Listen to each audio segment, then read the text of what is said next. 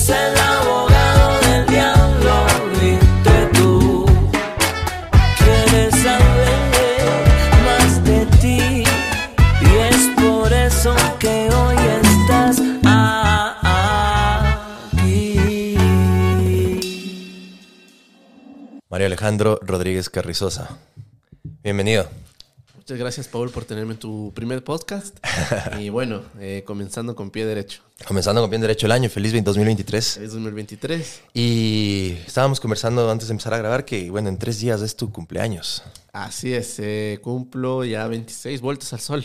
26, tienes 25 años y para ser una persona de 25 años has hecho muchísimas cosas porque eh, es un poquito, dicen que las comparaciones son tediosas, pero me pongo a pensar en mí mismo. Digo, yo a los 25 yo recién estaba graduándome de abogado y estaba como que todavía perdido sin saber qué diablos hacer. Hasta terminé votando eso y me fui a Los Ángeles. Y tú a los 25 ya tienes, bueno, un canal de YouTube que si... dime si me falla la memoria o estoy mal. Empezó en el 2008, 2009 cuando hacías videos de Sims. Mm, algo así. Siempre más o menos como que desde lo que tenía 13, 14 años comencé haciendo videos sobre, claro, esta, estos videojuegos que se llamaban Los Sims. Y bueno, ahí cambió un poquito de temática de una a la otra, pero siempre como desde los 2008, 2009 ya tenía el canal, iba creando contenido, no sabía muy bien sobre qué, pero igual ahí eh, seguía alimentando la, la red. No fue sino hasta el 2014, 15, que ya justo a graduarme punto del cole, ya como que enfoqué el canal un poquito en lo que, en lo que realmente me, me gustaba y lo que me apasionaba, como hablar, discutir y todo. Y eso, justo, pu- cuéntanos un poquito tu background para la gente que tal vez no te conoce. A ver, eres economista de profesión, pero si te puedes describir qué, qué haces, ¿Qué, cuál es tu onda. Uf, eh, claro, sí, bueno, eh, es un poquito como eh, complejo describirme, como tú mismo dices, eh, mucha gente, claro, a los, me dice a los 25 años, wow, tú tienes un canal, etcétera, ya tienes esta profesión. Un libro del cual íbamos a hablar un también. libro también, exacto. Eh, pero como tú, bien dices, las comparaciones son tediosas, porque si tú te comparas con alguien, siempre vas a terminar o ganando o perdiendo. Pero igual seguimos amantes de los videojuegos, ¿no? Evidentemente, eso no ha cambiado. eso no ha cambiado. Entonces, eh, bueno, un poquito de mi, mi background. Sí, efectivamente, bueno, yo soy de acá, de Ecuador, de Quito. Eh, mm, esencialmente, como tú bien dices, en el año 2008, 2009 yo empecé a crear este, este, este canal de YouTube que al inicio se llamaba Solo en Compu, porque solo me pasaba En la compu. computadora. Y mi mamá siempre se molestaba, me decía, pero ¿qué, qué haces ahí todo el día?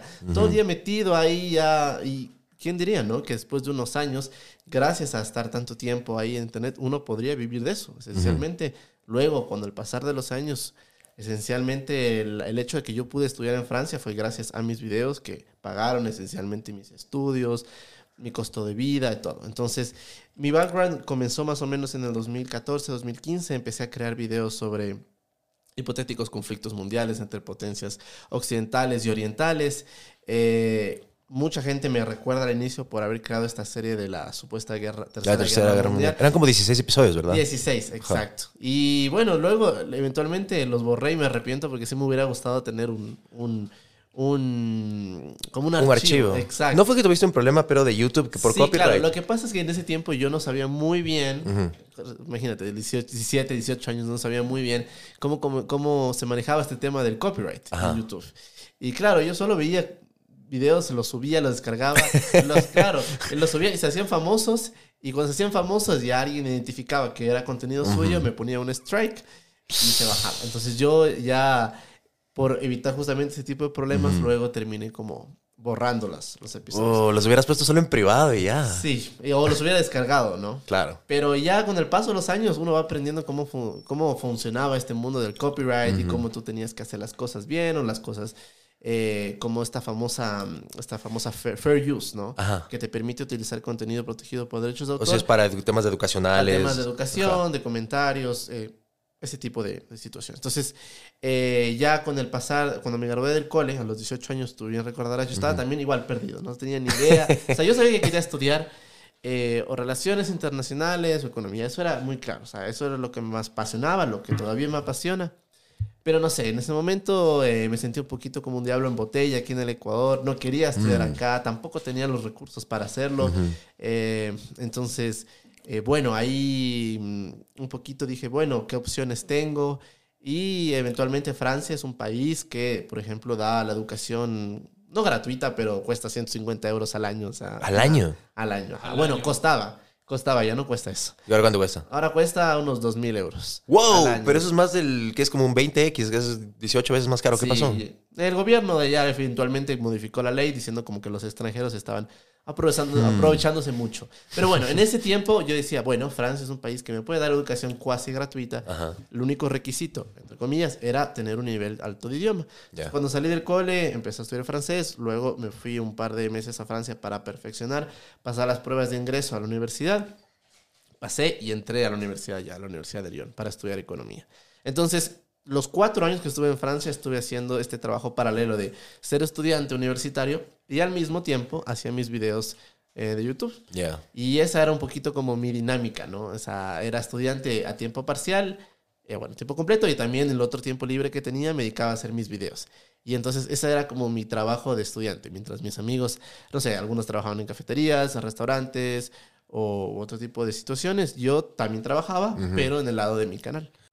O sea que en tu tiempo libre básicamente lo que hacías era eh, ponerte a hacer eh, contenido y videos para tu canal de YouTube. Pero, por ejemplo, como dices, tus amigos tenían sus trabajos de tiempo completo, a veces salían para poder pagar los estudios, pero ¿cuánto tiempo te consumía en, el research y todo para hacer un video? Porque, por ejemplo, cuando vino la era de Trump, empezaste a hacer muchísimos videos y tu canal creció exponencialmente.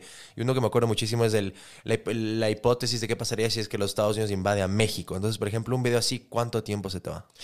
Bueno, realmente para la elaboración de un video tienes que tomar en cuenta muchos factores, ¿no? Pero esencialmente yo diría que el proceso global de entre tener la idea hasta que el video ya esté finalmente publicado, yo creería que se te pueden ir unas 40 horas. Wow. Sí, una porque- semana entera. Pues claro, porque la etapa más importante de todo video siempre es la etapa de investigación. La etapa de investigación es la etapa de poder eh, buscar las fuentes verídicas y a veces no todas están en el idioma español, a veces en inglés o en otros idiomas, tienes que buscar fuentes confiables, a veces no encuentras todas, entonces tienes que hacer como un enlace de diferentes fuentes. Entonces yo creía que, por ejemplo, en, las 40 horas que se va, una buena parte, casi la mitad del tiempo se va en la investigación, unas 15, 20 horas, como la redacción. Porque igual tienes que hacer tal cual como los ensayos de universidad, o sea, tienes que hacer una, una introducción, una problemática, un desarrollo, una conclusión y bueno, también dejar luego preguntas para la audiencia para que puedan responder. Entonces, eso se va a dar unas 15 horas. Luego entra el proceso de grabación, que es la parte como más eh, simplista, por decirlo así. O sea, te grabas y luego ya viene la parte de edición, que también es una parte complicada. Y la parte de edición te puede tomar. Personalmente, cuando estoy como motivado, digo, ya, voy a hacerlo ahora. lo puedo hacer en unas dos horas, tres horas, y ta, ta, ta, ta, ta, ta, apago el celular, nada sabe de- en el mundo. Pero ha habido veces, ocasiones en que, claro, uno empieza como a procrastinar y dice, ya, hoy edito dos minutos, mañana dos minutos. Y a veces ha ocurrido que me he demorado hasta dos días editando un video que tenía que ser editado en tres horas. Pero esencialmente diría la parte más fuerte es la de la investigación. Es lo que te toma más tiempo y más esfuerzos. Hay algo que quiero tocar contigo, ah, porque de pasada empezaste a hablar de tus inicios, o sobre todo cuando empezaste a topar el tema geopolítico y, y tus videos, y esta serie de 16 videos que era sobre una hipotética tercera guerra mundial. Hoy 2023, con lo que está pasando con el conflicto de Rusia, con Ucrania, de los. Estados Unidos, NATO y todo eso. ¿Cuál es tu input? ¿Tú cómo le ves? ¿Cómo ves el escenario? ¿Ves que sea factible? ¿Crees que Putin en eso? Hay gente que dice que está enfermo, que Está loco, morir, claro. que el ego del man, él prefiere irse y decir yo soy el que se lleva a los Estados Unidos a la tumba y así igual, igual me Que muera. pelea con osos. Eso, literal. ¿Crees que lo haga? O sea, o ¿cuál es tu, tu, tu análisis en cuanto a una potencial tercera guerra mundial? A ver, esencialmente el conflicto de Rusia-Ucrania es un conflicto que no es que la guerra comenzó ahora en el 2022. O sea, la guerra como tal comenzó en el año 2014. Y parte de la guerra Rusia-Ucrania es de los conflictos postsoviéticos, del colapso soviético, ¿no? Porque Ucrania era parte, era una república soviética junto a Rusia, junto a Bielorrusia, era parte de la, la Unión Soviética. Y luego del colapso del muro de Berlín, Estados Unidos se quedó como la única superpotencia vigente actual y tomó un rol de preponderancia gigantesco. Entonces, claro, Rusia después del colapso sufrió eh, eventualmente este, digamos, como esta resaca, este chuchaki de ser de ya no ser una superpotencia, de tener, de levantarse ante un mundo mucho más complejo y tanto eh, económicamente ya a nivel interno ruso. Entonces, el conflicto ucraniano esencialmente se desprende del hecho de que Ucrania, eh, con el pasar de los años, y si tú puedes ver, por ejemplo, los, las últimas encuestas, las últimas elecciones que han habido en Ucrania desde el 2014 en, en antes, es prácticamente un, un país partido en dos. Un país partido en dos en el sentido de que una, la parte más occidental desea unirse a la Unión Europea, a la OTAN, y la parte más oriental, generalmente población rusófona, eh, son efectivamente rusos que se quedaron ahí luego del resquebrajamiento de la Unión Soviética. Entonces siempre ha tenido este conflicto de pertenecer más cerca a la Unión Europea o a, y a la y Occidente o todavía ser parte de la influencia rusa. Entonces, bueno, ya esencialmente con el desenlace en el 2014 del conflicto de la anexión de Crimea, luego de la guerra en Donbass, llegamos al año 2022, donde Putin ya decide finalmente hacer una ofensiva masiva en Ucrania, desatando la guerra más grande en Europa desde, desde los años 1990 de la, de la guerra en Yugoslavia. ¿no? Entonces, claro, ¿por qué interfiere en Ucrania? Esencialmente porque no es un país de la OTAN, no está protegido ni por la Unión Europea ni por la OTAN. Entonces, eh, por decirlo así, él tiene en teoría como carta libre para poder jugar en Ucrania. Pero no es tanto así, porque la Unión Europea, los Estados Unidos, la OTAN ya ha intervenido en el conflicto, aportando con tanques, con eh, financiamiento, con armas, siempre como que no tratándose de meter mucho en el lleno, como que no meter tropas de la OTAN en el terreno peleando junto a tropas ucranianas, porque eso ya sería evidentemente tropas de la OTAN contra tropas rusas, pero sí ayudando a que Ucrania resista para evitar eh, pues, su colapso. Entonces, Que ha sido más fuerte de lo que Putin Claro, exacto. Y es que es justamente lo que muchos de la inteligencia británica y americana pensaban, que el plan del- de, de Rusia era, bueno, Ucrania no va a resistir, en tres, cuatro días tomamos la capital, eh, capturamos al presidente ucraniano, se pone un, un nuevo gobierno ahí, se anexa a las regiones del sur y ya. Pero no ocurrió eso. Realmente es, ya Rusia, según las estimaciones de la CIA, ha perdido eh, entre unos 80 mil a 100 mil soldados. Es muchísimo. Ucrania ha perdido mucho más. Pero, claro, Putin ahorita está en una situación complicada porque eh, ya ha forzado al máximo sus recursos. Eh, incluso llamó una movilización parcial en Rusia, trayendo a gente joven sin experiencia al frente de, al frente de, justo al frente de, camp- de batalla. Y eh, está en esa situación en la que no, en la que se ve como impedido de poder avanzar, justamente por la ayuda occidental. Y ahí evidentemente todo el mundo decía de qué pasa si Putin utiliza la, el- el- la, la arma nuclear táctica como para poner un poner así la mano en la mesa, decir se acabó. Pero ya los Estados Unidos y la OTAN ha sido muy claro que hay líneas rojas sobre el terreno y es que en caso de usar un arma de destrucción masiva, ya sea nuclear o radiológica o biológica, que en ese caso las tropas occidentales pueden interferir en, dentro del territorio ucraniano. Entonces, por ejemplo, uno de los ex coroneles de la CIA dijo, si Rusia utiliza un arma nuclear, por ejemplo, táctica en Ucrania, para forzar la rendición de, Kiev, entonces en ese caso las tropas occidentales tendrían eh, luz verde para eliminar a todas las tropas rusas presentes en territorio ucraniano, no en Rusia como tal. Entonces, en ese escenario, podría decir que tal vez se habría una confrontación eh, directa.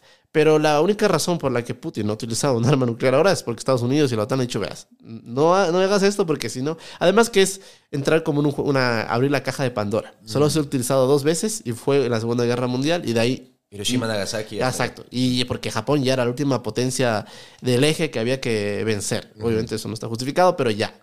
Eh, pero claro, en el caso de Ucrania es como... O sea, Ucrania puede defenderse de todos los medios posibles, pero un arma nuclear no tiene. Y no puede contraatacar con.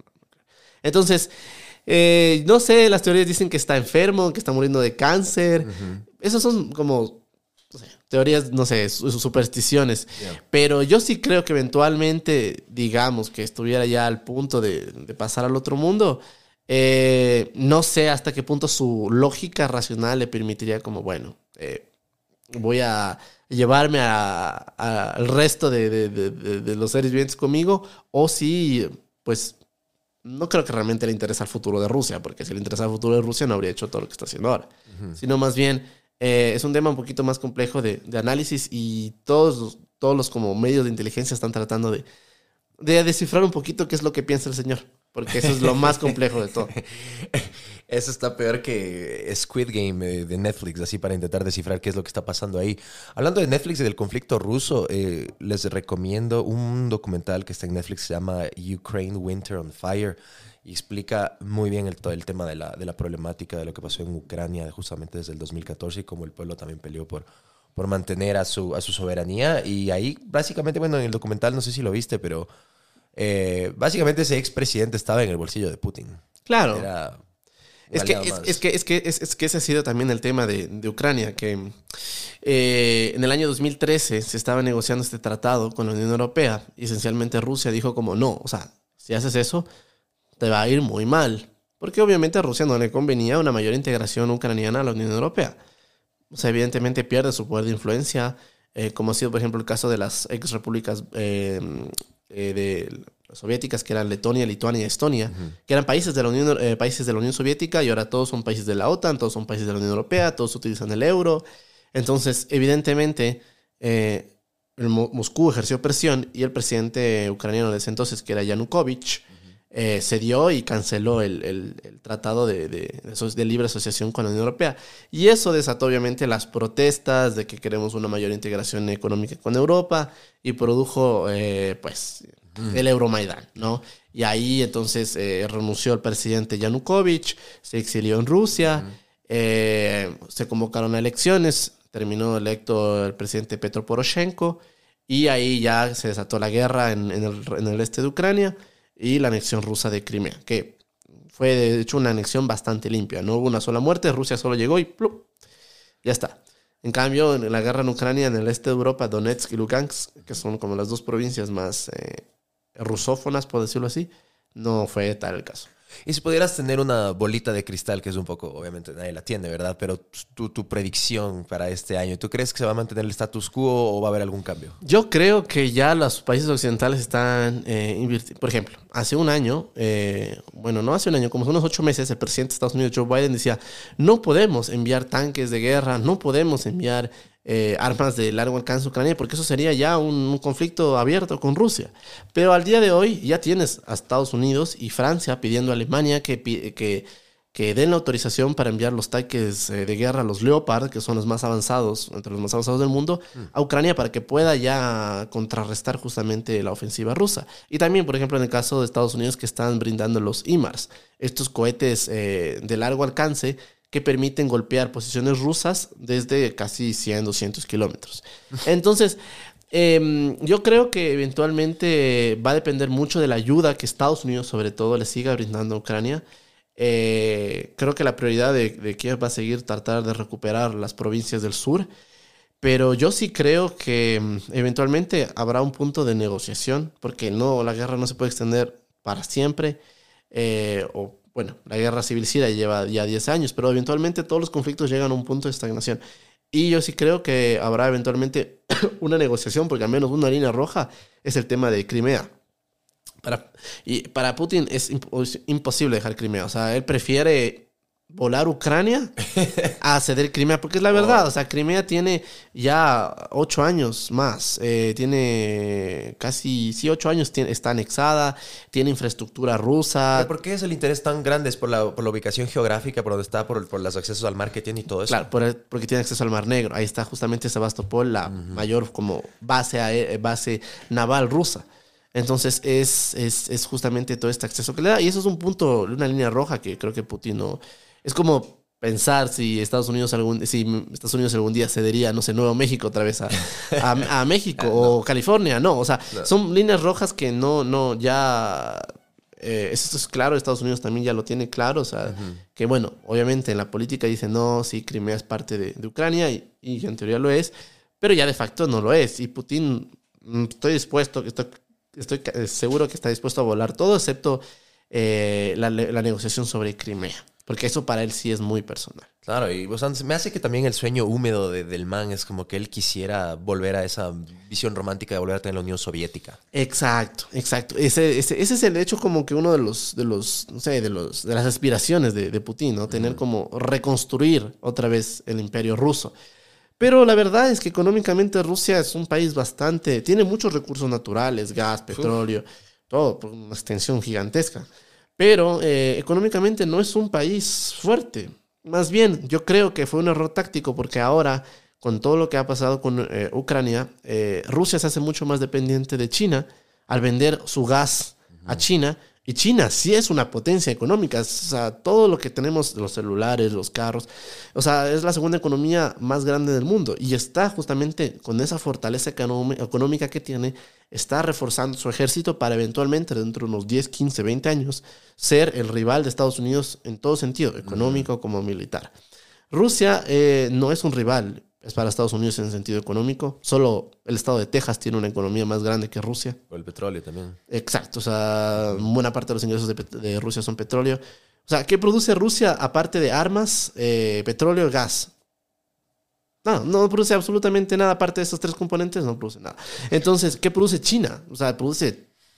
¿Qué produce Estados Unidos? ¿Qué produce Francia? ¿Qué produce Alemania? Entonces, La pandemia fue un buen termómetro para que Estados Unidos se dé cuenta cuánto su, su, su, su mano de obra local era ya ínfima, que dependían de China para todo. No podían medicamentos, un montón de cosas no tenían. Y, y ahora, después de casi ya, que van a ser tres años, empezaron a decir, no, necesitamos a volver a traer Made in the USA Made para tener...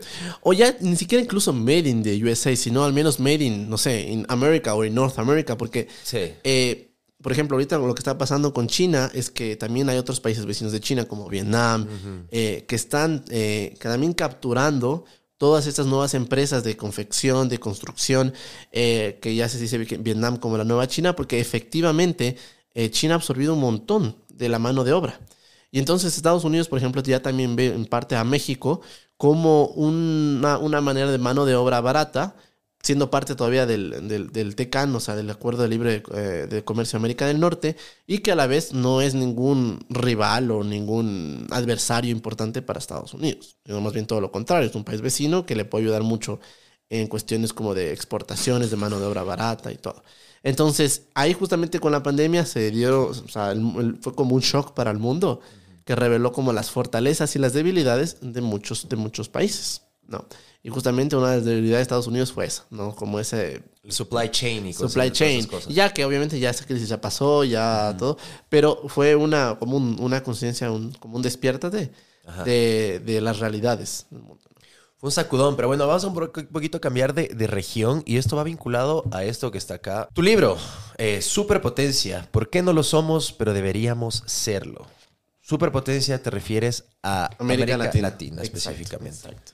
Cuéntanos un poquito por qué. Ya, chévere. Bueno, este libro justamente es un tema que yo quería ya escribirlo hace muchos años. Eh, de hecho, es un libro en el que he venido trabajando ya, incluso cuando estuve en la universidad. Eh, esencialmente el tema, siempre que me apasionó a mí, fue eh, explicar un poquito como estos contextos geopolíticos mundiales que, que han golpeado a todos nuestros, nuestros países.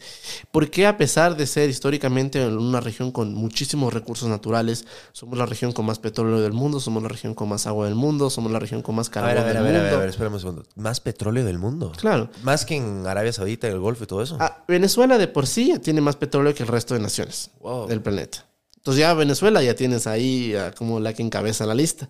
Luego tienes a países como Ecuador, también tienes países como Brasil, tienes países como México, eh, Colombia. Entonces, eh, si tú juntas a todas las naciones latinoamericanas, o sea, si tú juntas a toda la región, América Latina es la, región que más petróleo tiene, incluso por encima de las de- del Medio Oriente. ¿no? Entonces, aparte de eso, tienes la región que tiene más recursos hídricos. Colombia, solo Colombia tiene más agua que, por ejemplo, toda la Unión Europea. ¿No? Brasil ni se diga, que es el país que más recursos hídricos tiene. Entonces, eh, siempre la América Latina ha sido una región eh, históricamente como golpeada, ¿no? Por la violencia, por la desunión. Y esencialmente mi propósito dentro de este libro, porque fue uno de mis propósitos, yo dije, yo quiero escribir este libro y entender el por qué, a pesar de ser una región extremadamente rica, con gente muy trabajadora, con, en teoría, un futuro brillante por delante, hemos, eh, hemos fracasado en como este objetivo de, de, de crecimiento económico, de integración, de desarrollo. Porque yo me pongo a ver, por ejemplo, los países asiáticos, Vietnam, eh, eh, tienes Indonesia, Corea del Sur, o sea, son países que en recursos no han tenido absolutamente nada, pero han tenido un crecimiento gigantesco voraz. Singapur. Singapur, eh, Taiwán, que es una isla prácticamente ahí en medio del, del- del océano, del océano eh, Pacífico y ha logrado un crecimiento espectacular. Entonces, eh, esencialmente, uno de mis propósitos fue entender por qué. Y hice como, una, un, como un pequeño desmenuzar, ¿no? Estas partes de por qué históricamente, a ver qué pasó en la época de la colonia, qué pasó luego en la época eh, de la Segunda Guerra Mundial, qué pasó luego en la época de la Guerra Fría, cómo esto nos afectó, qué pasó luego en la época de la, del intento de la industrialización, los intentos luego para encontrar como una ideología común de la región, eh, los errores, los aciertos. Entonces, esencialmente es eso porque yo sí creo, si tú te pones a pensar, y eso fue una experiencia personal que al menos yo tuve en Francia casi cuatro años, eh, yo cuando la mayoría de mis amigos en, Francia eran latinos, eran hondureños, colombianos, mexicanos, peruanos, eh, brasileños, porque teníamos justamente este idioma en común. Sentía que eran como, sentía que eran como hermanos de otra patria, ¿no? Entonces sentía que eran justamente como una, una gran comunidad. Pero en el caso de los europeos, como tienen su propio idioma, su propia cultura, eh, no son tan así, pero aún así, a pesar de ello, han logrado una unión, han logrado justamente eh, tener un futuro mucho más próspero. Ahorita es imposible pensar, por ejemplo, en una guerra campal entre Francia y Alemania o entre Italia y Francia. No, porque justamente han entendido que el, el éxito hacia la paz es justamente la integración. Aquí en América Latina no ha ocurrido un evento traumático como para decir ya, tengamos que, tenemos que enfocarnos en estos pasos. Pero yo sí creo que, por ejemplo, un evento traumático pudo haber sido la pandemia, que prácticamente borró casi 10 años de crecimiento económico y América Latina fue la región más afectada en número de muertos, en número de, crecimiento económico, en número de, de, migraciones, todo. O sea, realmente, entonces, eso es un poquito la, como el énfasis de mi libro. O sea, va por ahí. Y justo lo que decías, el tema de desmenuzar o de hacer el desglose de país por país por país. Eh, por, por, obviamente donde estamos ubicados, eh, cuéntanos un poquito sobre Ecuador. ¿Cuál es el análisis que haces de Ecuador en el libro? ¿Qué, ¿Cómo lo ves en tema del pasado, eh, lo que está pasando ahora y hasta dónde ves que va a ir? Bueno, en el tema de Ecuador, eh, yo trato algunos países, ¿no? O sea, no es que trato país por país. Pero evidentemente, por ejemplo, en el caso ecuatoriano, es un, es un caso de que es un país, eh, bueno, formamos parte de lo que es, Ecuador forma ahorita parte de un bloque, que es la comunidad andina, conformado por Colombia, eh, Perú, Ecuador y Bolivia, ¿no? Es como el bloque más cercano que tenemos. Luego, históricamente, Ecuador intentó también entrar en la Alianza del Pacífico, que está encabezada por México, Colombia, Perú y Chile. Eso estaba intentando hacer Guillermo Lazo, no sé. En sí, pero ya no va muy por ahí porque México vetó justamente dos eh, sectores del Tratado de Libre Comercio. Mm. Entonces ahí también te das cuenta que es un poquito como complejo incluso en los temas económicos. O sea, eh, todo el mundo le encanta hablar como de sí, o sea, en las fotos, ¿no? Los, los foros regionales. Todo el mundo se toman fotos, somos presidentes hermanos, que viva, viva América Latina. Pero ya en la práctica no es así. En la, y te doy un ejemplo muy claro y muy conciso, incluso en el caso de Ecuador.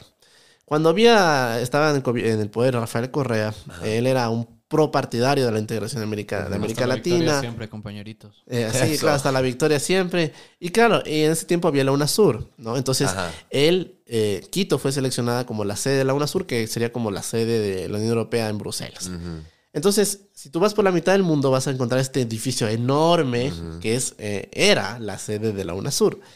Y ese edificio costó 45 millones de dólares. No es que sea tampoco tan barato.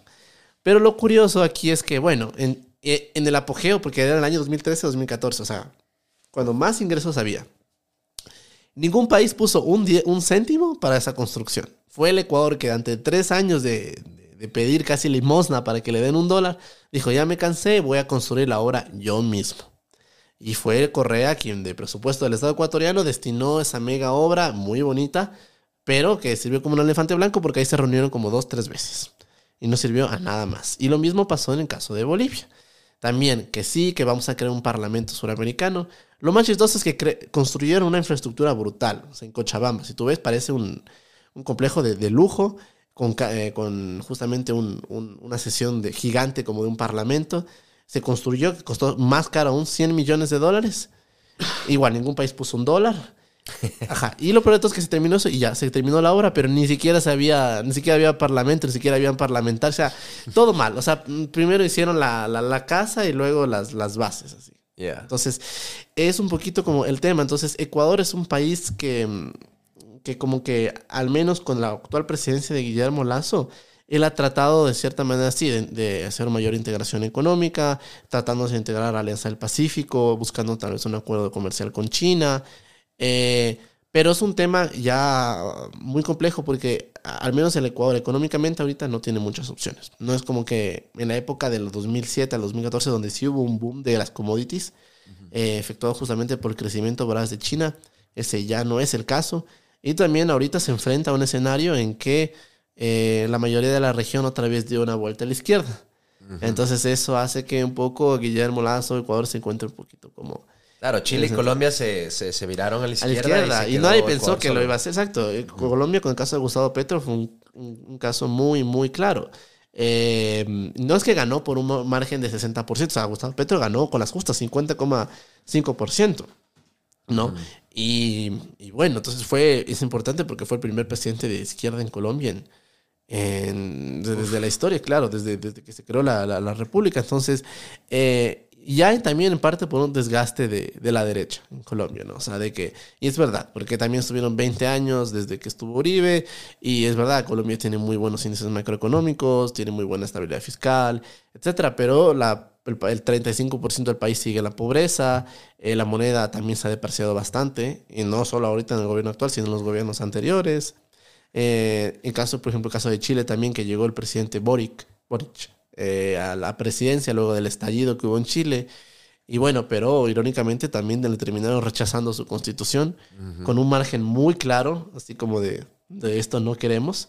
Entonces, eso muestra un poquito también cómo las- la, la población de América Latina es un poco bipolar. Brasil, Brasil regresó. Brasil Lula. regresó a Lula. Argentina, después del desastre de Macri, volvió. Volvieron los Kirchner. Y ahorita después de este desastre, yo creo que va a llegar eh, eh, Javier Milei a la presidencia de Argentina. Ahí pensé que ibas a decir, vuelve el compañerito. No. Desastre de acá. Tal vez y sí, ¿ah? No, no es broma. Es que lo que pasa es que como... y Es un poquito como ese, ese ciclo como de... eh, pues la... la, Que la no supera la- al ex tóxico, dices Ajá, la fregaste, entonces regreso. Sí, yo creo que vamos de izquierda a derecha, ¿no? Vamos Exacto, y ese es un volviendo Con la ex, ¿no? Volviendo, regresamos. Ajá, no luego, ajá, el remember ahí, no, esto no funcionó. Entonces, e- exacto. Y yo no te miento, mira, si hoy hubiera elecciones en Ecuador entre Rafael Correa y Guillermo Lazo, yo te aseguro que gana Rafael Correa. Obvio, ¿no? De ley. Entonces, eso es un poquito como la, la- la dinámica como de, de- de- de- de la, de la región. Y ahorita en Argentina igual, o sea, ganó, ganaron los, Kir- los Kirchner en 2019 y el país aumentó mucho más la pobreza, la inflación está por las nubes. Ya son campeones mundiales, pero eso no quita, eso no quita que tengan la inflación Buen más partido, alta. buen partido. Buen partido, pero eso no quita que tengan la inflación más alta del, mundo después de Venezuela. Eso te iba a decir, de, Venezuela tiene una super inflación ya. Es una Claro, pero. Venezuela es un país cuasi dolarizado, de facto. O sea, la única manera en la que han realmente podido como que sostener la, la- la economía. Entonces, eh, y lo más seguro es que, claro, para el 2023, que este año son las elecciones presidenciales en Argentina, el, el candidato que lidera las encuestas, que es Javier Milei, llega con esa propuesta como un poquito polémica de dolarizar toda la economía argentina. Ah. Como lo hicieron aquí en Ecuador, ¿no? Porque sí, o sea, realmente en términos macroeconómicos, Argentina está... No, está, no, no saben manejar, no saben tener una moneda. Y esa es también es parte importante de, de- de- de la política económica de un país.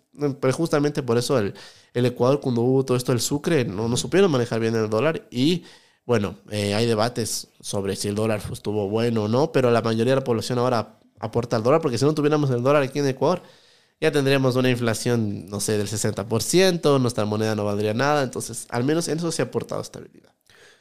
Muy interesante. Y, ahí, y en el tema electoral, bueno, no solo en, en Argentina, que ya se viene, acá también, bueno, ahorita tenemos seccionales y eres una persona que a mí me encanta leerte en el Twitter porque literalmente te vale verga todo y todos, te vale mierda y eres full polémico y es, ese estilo tuyo, la verdad, no lo conocía porque en el YouTube, o sea, eres muy académico, eres muy, muy, como dices, centrado, presentas una hipótesis, un problema, desarrollas y después la resuelves.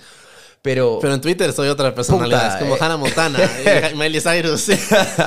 Literal, es como que el Jekyll y Dr. Hyde, es como que te, te sale el, no sé, el lado oscuro de Alejandro. Sí, sí, mucha gente en YouTube me dice, pero yo te seguía en YouTube, pero en Twitter eres otra persona. Y yo, sí, o sea, lo que pasa es que en YouTube es un contenido que yo tengo que como que pulirlo muy bien, hacerlo muy bien. O sea, de verdad como que tengo que pensarlo en todo, hasta incluso en lo que van a decir o no van a decir. O sea, como dicen, hasta... eh, entonces, pero en Twitter es como, No, es mucho más como que... Eso creo que es la esencia de Twitter, ¿no? O sea, Claro, como... uno, uno va sin filtro. en Twitter, Exacto, uno- y a veces ya incluso, incluso mucho sin filtro ya también. Entonces ya a veces sí digo, ya no, ya esto no, esto está muy fuerte. Entonces, eh, claro, por ejemplo, cuando más como que, digamos, como que ret- retweets tuve y todo, fue lo durante el paro. Claro. Que la verdad, para mí ese paro fue totalmente justificado porque fue de la noche a El la segundo, mañana. para dar contexto a los El que están segundo, escuchando, ajá, el segundo. último. Fue de la noche a la mañana. Entiendo que el primer paro, por ejemplo, el 2019, ya, sí, o sea, el gobierno te quita el subsidio de la noche a la mañana. Ah, Obviamente, o sea, tienes. Se, se te sube el todo, el doble, la gasolina, el transporte, ya. Llenar el tractorcito, dices Tractor- tú. en tractorcito. Pero en el caso, en el caso de, de por ejemplo, del paro de junio, eh, pues sí, era una serie de demandas que la CONAIE le había pedido al gobierno y todo. Pero eh, eventualmente fue de la noche a la mañana, fue que llegaron con el paro y fue un paro no tan violento como el 2019, pero un paro violento más largo de tiempo. Y a ver, aquí no somos ingenuos. O sea, la intención de, de, de- de Lisa no era llegar a un acuerdo, era ver si tumbaba al gobierno. O sea, Ajá. Y ese era, era, Era pescar a Río Revuelto. era pescar a río revuelto. Y ahí todos los partidos políticos estaban ahí como pescando a río revuelto. Y sobre todo el correísmo, porque si habían eh, la muerte cruzada, los que salían beneficiados era el correísmo o Pachacuti, que en este caso la CONAI. Pero, eh, claro, durante el paro yo sí le di durísimo sin, sin ningún filtro. Porque era la verdad, o sea, si a mí, o sea, si- si- literalmente habían, habían discursos de, de- de- de- individuos que decían, eh, ahí estaban en la Plaza Santo Domingo, vamos a saltar el Palacio de Carondelet.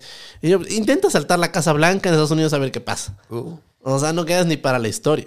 Y así, porque incluso te das cuenta de lo que pasó con el asalto al Capitolio. ujú. Ahí te das un cuenta un poquito de eh, como la colaboración que tuvo los, los, o sea, los partidarios de la policía en permitirlos entrar. Porque si hubieran sido otros tipos de manifestantes, creo que no habría quedado uno vivo ahí en, en- en el Capitolio. Entonces, em, fue justamente durante ese tiempo que sí tuve como mayor cobertura y mucha gente me dijo que, que yo era como, que era por poco que quería fusilar a todos los indígenas. Digo, pues si yo trabajo, yo tra- en ese tiempo yo trabajaba con Claro, indígenas. dicen que eres full facho en el No, Twitter. sí, exacto, que soy full fan. Si yo ese tiempo trabajo y trabajaba con indígenas guau de la Amazonía y yo hablaba con ellos y me decían, eh, la verdad es que no entendemos por qué nos están llevando a Quito, solo seguimos órdenes. Entonces, o sea, yo mismo hablo, conversaba con ellos y es parte de esa como... La CONAIE lleva 25 años, 30 años existiendo en el país. ¿Qué, o sea, ¿qué beneficios han tenido de la comunidad indígena? Yo lo mismo, lo que, lo, lo que yo, lo que yo planteaba, lo que le decía a Elisa. Si Elisa dice, yo quiero esto, yo quiero lo otro, o sea, como un niño engreído, yo quiero, yo quiero, yo quiero, yo quiero, quiero, pues que se presente a elecciones con su plan de gobierno, que gane las elecciones y pues tiene todo el derecho a aplicar el plan de gobierno si él, fue, si él es electo, ¿no? Es parte de, de la democracia. Entonces, es, es un, era, era justamente eso lo, lo, lo que él como que le molestaba, como que como no pudo, como no le ganó a, a Yacu Pérez en la primaria para, la, la- para, para las elecciones presidenciales de la CONAIE, de, digo, de Pachacutic, de las primarias, como que se quedó con ese resentimiento. Entonces, eh, claro, ahorita está amenazando otra vez con otro paro, no sé si en enero o en febrero, ¿En base a qué? en base a que no se han cumplido los, los acuerdos Del anterior de junio. del lo que se anterior de había junio. negociado. Exacto, exacto. Pero Entonces- algo yo leí era de, de la minería, si no me equivoco. Sí, él decía que no, que el- hay la Guardia Indígena que no les va a permitir entrar a los empresarios o a las empresas mineras a, a operar en ciertas áreas del, de- del país. Entonces que les decía a los empresarios, ni vengan, ni vengan porque aquí la Guardia Indígena los va a detener. Entonces, claro, él, él está como en un, en un estado como de su conciencia de creo como un estado paralelo, o sea, como que hubiera eh, otra constitución, como que, o sea, es, es un poquito como, este señor es realmente un incendiario, o sea, es la verdad. Bueno, Mariátegui, ¿no? ¿Ah? El mariateísta, o sea, toda la filosofía que él pregona es un poco Exacto. no, style. en su libro, al final, él dice como que indocomunismo o barbarie. Entonces, ya, Wow. con eso te das cuenta un poquito más o menos el pensamiento del... Bueno, pero no está tan lejos de lo que decías, eh, el tema de, de la democracia o, o que, o que se lance elecciones. Yo lo veo un poquito más estratégico, sobre todo yendo a la- las elecciones que están por venir el próximo mes, ya en semanas, con el tema de las seccionales. eh, el apoyo a Jorge Yunda fue algo que... ¿Y de dónde salió eso? Claro, y va a ganar, y va a ganar, y no sé por qué. O sea, realmente no entiendo. eh, la, la- incluso el correísmo está, está como que estresado porque con su candidato Pavel Muñoz Es- no le van a, no le van a, no, no le van a llegar a Yunda. Entonces es, es parte como de ese, y lo, aquí está un poquito como eh, el riesgo que el señor va a ser electo, pero él tiene una sentencia de inhabilitación de derechos políticos. Entonces, cuando esa sentencia emitida por el Tribunal Contencioso Electoral entre en vigor, o, lo va, o va a tener que abandonar el cargo, o alguien va a tener que asumir otra vez como pasó el año pasado, ¿no? Que entre esas tramas judiciales, luego la Corte Constitucional tuvo que intervenir. No, entonces... Pero él también tiene, eh, si no me falla la memoria, tiene ya abierto, porque agotó todas las instancias nacionales y después fue ya el tema interamericano. O sea, tiene ya una demanda internacional yunda. Entonces, en el caso de que esto se llegue a resolver en los próximos dos, tres años, lo que sea que se demore, tal vez se tenga que eliminar eso porque en una corte internacional se reconoce que. Porque Claro, el, el la el que le vulneración de- sacaron fue medio sí, pendejo. sí, sí, sí, sí, sí, exacto. Tenía full cagadas y se agarraron de la cosa más. Exacto, tenían para todo para, poder hacerle de absolutamente todo, eh, pero justo como que se, se- se agarraron de lo, de, de lo como el argumento más débil, por decirlo así. Pero claro, el tema de las seccionales ahorita va a ser como un, un termómetro para el gobierno actual, sobre todo que yo creo con lo de la consulta popular, a ver cómo va ese tema. Explícame a mí, desázname y tal vez a los que están escuchando y que la política no es su fuerte, no les interesa, porque soy sincero y es algo que más me estresa y no lo sigo mucho, entonces prefiero hablar con gente como tú que sabe que me ilumine. Sí, pa- para mí, ponte, es, es dificilísimo. O sea, yo, sinceramente, yo solo digo, no, no, esto no es para mí. Cero noticias. Yo cero noticias. bueno, sí, Twitter como que sí, algo, algo. Eh, Siguiendo el chisme de Shakira y Piqué, dices. eso, exactamente. más, claro, que más relevancia ha tenido ese tema. Voy por el Casio y por el Twingo. El, por Rolex. No, claro, el tema de la consulta, como todo lugar, yo creo que personalmente yo votaré sí a algunas preguntas y también votaré no a algunas preguntas. Pero a ver, explícame, desmenúzame la, la consulta popular La para consulta, dummies, así. la consulta popular esencialmente se trata, bueno, de una- un, un intento del, del- del gobierno actual de Guillermo Lazo de, de lo que él prometió, como eh, reorganizar un poco el sistema de- del Estado, eh, se unen temas de seguridad, temas, por ejemplo, el tema más polémico es el tema de la extradición de los de los em, la extradición de los eh, criminales, de los eh, narcos, por ejemplo. Entonces, ese es el tema personalmente que yo, por ejemplo, yo votaré sí. No por el, no por el tema de que mm, por hacerle caso al gobierno, sino porque esencialmente, eh, sí, en la Constitución se prohíbe la extradición de ecuatorianos hacia otros países. Y yo sí creo que eventualmente, como fue en el caso de Colombia, todos los narcos colombianos le tenían pavor, pavor a la extradición. Una de las razones por la que se creó el cartel de Medellín fue justamente eh, en una lucha para, para la no extradición de los narcos hacia Estados Unidos. Entonces, no sé si viste lo que pasó recién en México, que le capturaron al hijo de Chapo Sí. Guzmán y la ciudad ardió. Claro, hasta el aeropuerto empezaron a meter Todo, bala los aviones, o sea, todo. Exacto. Y, y justamente la razón es esa, por la que no quieren como que ser extraditados porque saben que en una cárcel federal no lo saca nadie. Entonces, eh, es verdad que el Ecuador ha tenido eh, un, un aumento bastante alto en, en- en violencia. Este año pasado, 2022, eh, tenemos casi 4.200 eh, muertes violentas. O sea, estamos en una, una, una subida muy alta de la violencia. Y yo sí creo que... Derivado del narco. Yo creo que son varios factores. Eh, falta también de, de- de- de- representación de- de- del Estado, de la policía. Eh, también que evidentemente el Ecuador se ha hecho ya casi, no un narcoestado, pero fuertes como mafias, ¿no? También dentro de- del mismo, sobre todo en la costa, creo yo. Y esencialmente que también eh, falta también de políticas públicas del gobierno en seguridad. O sea, eso es también algo muy evidente. Ya también se está debatiendo el tema del porte libre de armas. Eso es un tema ya incluso mucho más complejo porque hay argumentos buenos de un lado y argumentos también malos del otro. sea, tienes para desmenuzarle completamente. Pero menos el tema, por ejemplo, de la, de, la, de la extradición, yo votaré sí. Hay otro tema importante, por ejemplo, el tema de la reducción de los asambleístas, que personalmente yo sí considero esa pregunta una pregunta populista. Yo ahí votaré no. No porque no... O sea, todavía quieres tico tico en la asamblea, tú. No, no por, no por el tema del- de, sino porque realmente Ecuador no tiene tantos asambleístas per cápita como el resto de los, de los países vecinos. Pero tienen más habitantes, pues. Eh, no, pero es que lo que pasa es que tienes que tomar en cuenta, los asambleístas son electos por cada 250 mil habitantes ahorita. Entonces lo que se está proponiendo es que se, elect- se elijan por cada 150 mil habitantes. O sea, vas a reducir eh, el número de asambleístas, ¿no? Incluso hay personas que dicen, no, es mucho, solo tenemos que tener un asambleísta por provincia. No puedes tener un asambleísta por provincia y tener 24 asambleístas porque le estás dando un asambleísta a una provincia de Pichincha que tiene 3 millones y un asambleísta a Galápagos que tiene eh, 45 mil habitantes. Entonces, eh, tienen que ser todo de una manera como eh, organizada. Y realmente, si tú te pones a comparar el Ecuador con el resto de los parlamentos suramericanos, te das cuenta que tenemos menos asambleístas o sea, por cada 250 mil habitantes que el resto de los países de la región. Entonces, obviamente están diciendo, sí, es un ahorro. Efectivamente, es un ahorro. Pero yo creo que se puede ahorrar en muchas cosas más. O sea, realmente, para mí, la pregunta de los asambleístas es una pregunta enganche. No es una pregunta que realmente vaya a hacer las cosas más eficientes, sino más bien complicado, porque tienes menos asambleístas, tienes menos, tienes como menos eh, representación, y por lo tanto pasar leyes se te va a complicar. Además, no es que votas la ley de los asambleístas se reduce y ya ahorita se van todos a la casa. Es a partir del 2025 de las nuevas elecciones. Entonces, al menos eso es una pregunta enganche. No, creo yo. También hay la pregunta, por ejemplo, del CPSC, del Consejo de Participación Ciudadana, y Control Social, que ese también es otro. Es que el Ecuador es uno de los cinco países, es uno de los pocos países que tiene cinco poderes. El resto de los países tiene tres poderes: el ejecutivo, judicial y legislativo. Ecuador tiene el judicial, el ejecutivo, el legislativo, el ciudadano y el electoral.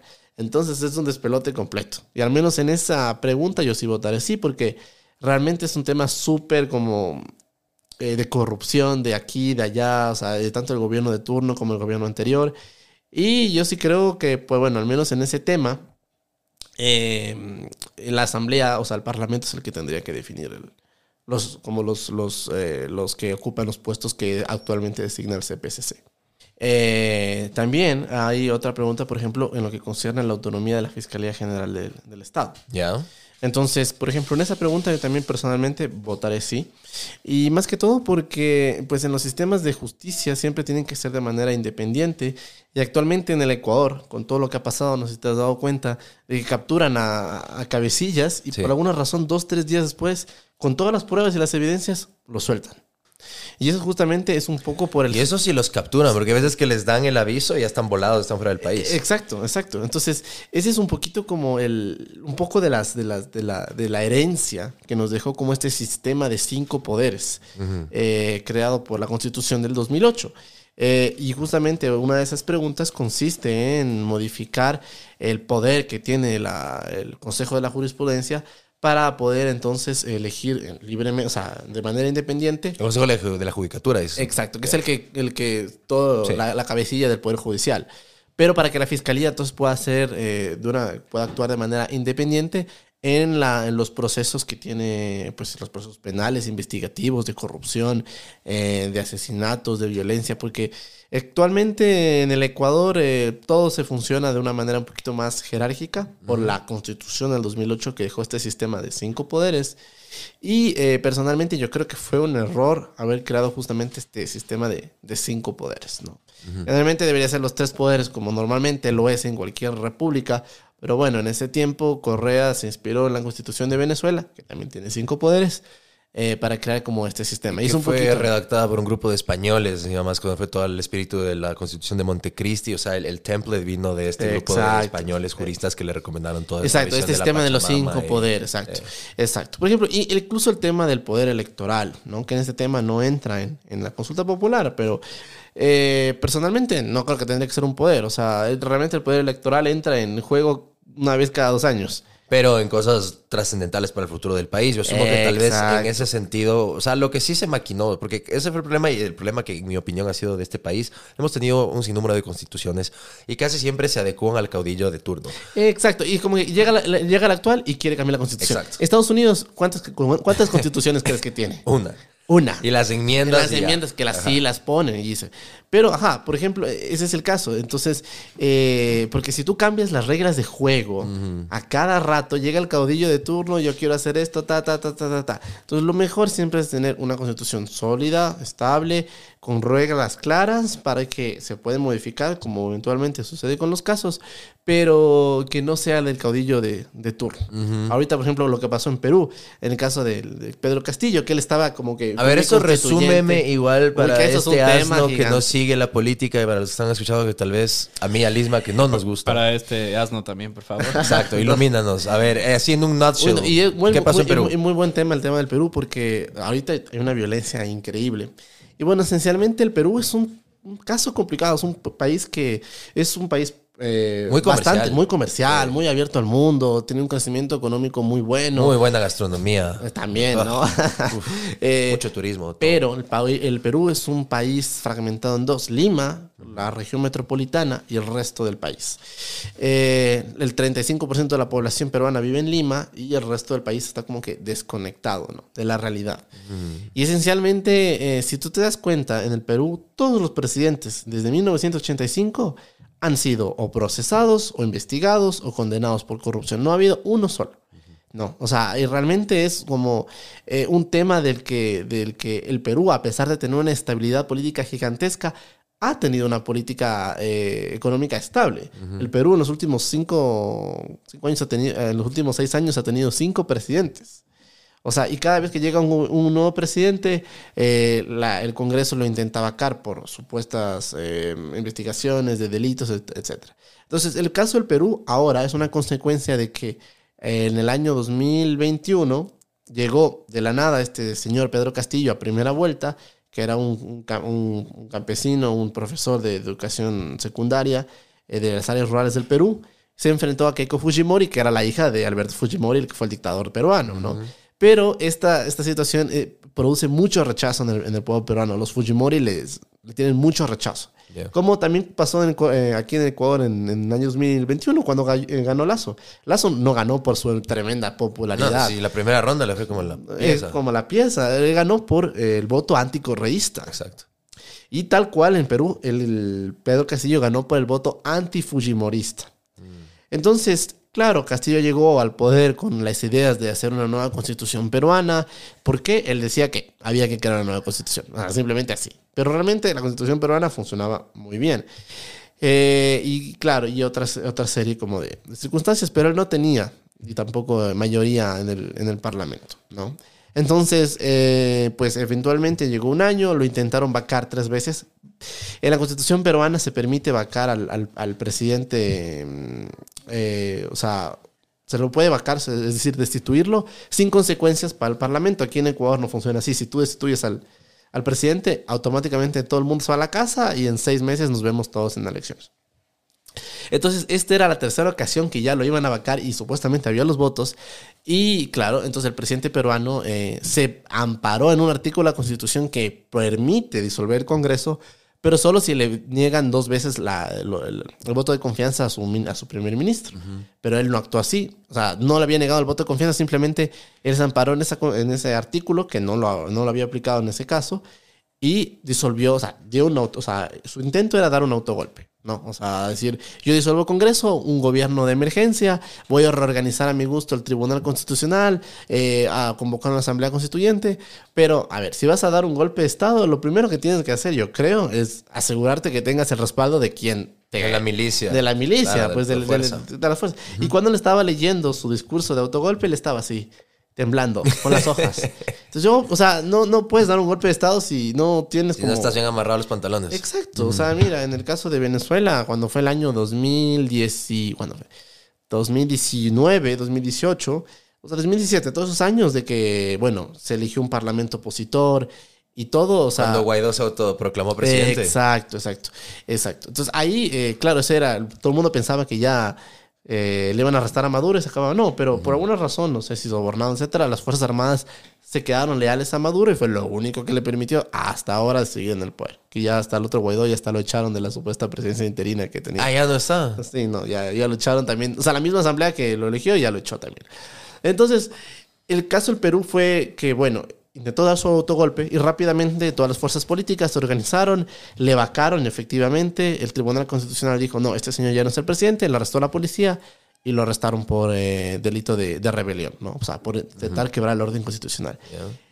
Y bueno, erupcionó, erupcionó, el Perú rural erupcio- erupcionó diciendo que quieren la liberación del presidente Castillo, del expresidente Castillo, que elecciones eh, generales, y ahorita la, la, vice, la que era vicepresidente Castillo subió al poder, que es la, se llama Dina Boluarte, y bueno, ella ha dicho que, bueno, voy a intentar eh, adelantar elecciones, pero la constitución es muy rígida en ese tema y solo le van a permitir a partir del- de enero de 2024, no antes. Entonces, ahorita es toda una situación muy caótica políticamente hablando. Incluso ya algunos están diciendo como que eh, la región sur del Perú se debería separar por esta incongruencia como entre Lima, capital, y el resto del- del Perú, porque si tú vas al Perú, vas a ver que Lima es una realidad y el resto del Perú es otra. O sea, todavía Perú tiene un 30% de pobreza, regiones rurales sin nada de acceso de agua, eh, etcétera, porque es un país de dos realidades. Y la situación con, con justamente la, la, la destitución de Castillo y todo este tema de la policía, de los enfrentamientos, de las manifestaciones, es eh, una consecuencia de esa inestabilidad política que el Perú ha tenido. Y actualmente, como yo lo veo, la situación va, va a seguir así eh, hasta el 2000, hasta que se convoquen nuevas elecciones, pero las nuevas elecciones no garantizan nada, porque las elecciones de Perú fueron hace menos de un año y ya salió como un, un, eh, un inesperado de la nada y en parte las consecuencias del derramamiento de sangre yo creo que es compartida entre el actual gobierno y también pues las consecuencias que, eh, que tomó el anterior presidente al tratar de, de quebrar la constitución y dar su autogolpe. Tú estabas diciendo cuando estábamos hablando del tema de tu libro, eh, que por cierto, superpotencia. Miren aquí. Lo pueden, ¿Dónde lo pueden comprar, Alejandro? Lo pueden comprar en la página web de la editorial Igneo, eh, grupoigneo.com. Ahí lo pueden pedir a sus diferentes países de origen. Como la mayoría de mi audiencia no es de Ecuador, Ajá. sino de varios países de América Latina. México más que nada. Ma- México más que nada. En México sí lo pueden encontrar en las librerías Gandhi y El Sótano. Perfecto. Ahí lo pueden ir, pueden pedir. o- Amazon. eh, Amazon, en, digital. eh, Amazon en Estados Unidos también versión física y versión digital. También en Kindle. Para Kindle, entonces súper Ajá, rápido. exacto.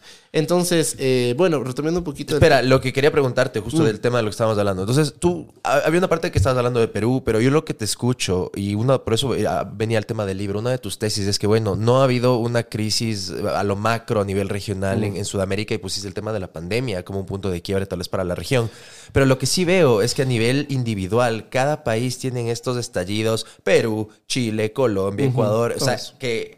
Yo creo que sí son crisis, o sea, falta a nivel Son- regional, claro, pero cada exacto. país está en un punto de ebullición. Cada país ha tenido sus propias. Mira, Venezuela tuvo su propia crisis del año 2017, 2018, 2019. Colombia, 2019, 2021. Ecuador, 2019, 2022. Perú, la que está pasando ahora. Chile. El, el caso de Chile es loco, ¿no? O sea, por- fue por aumentar el, el el pasaje del, del metro, ¿no? Se fue como un efecto mariposa, ¿no?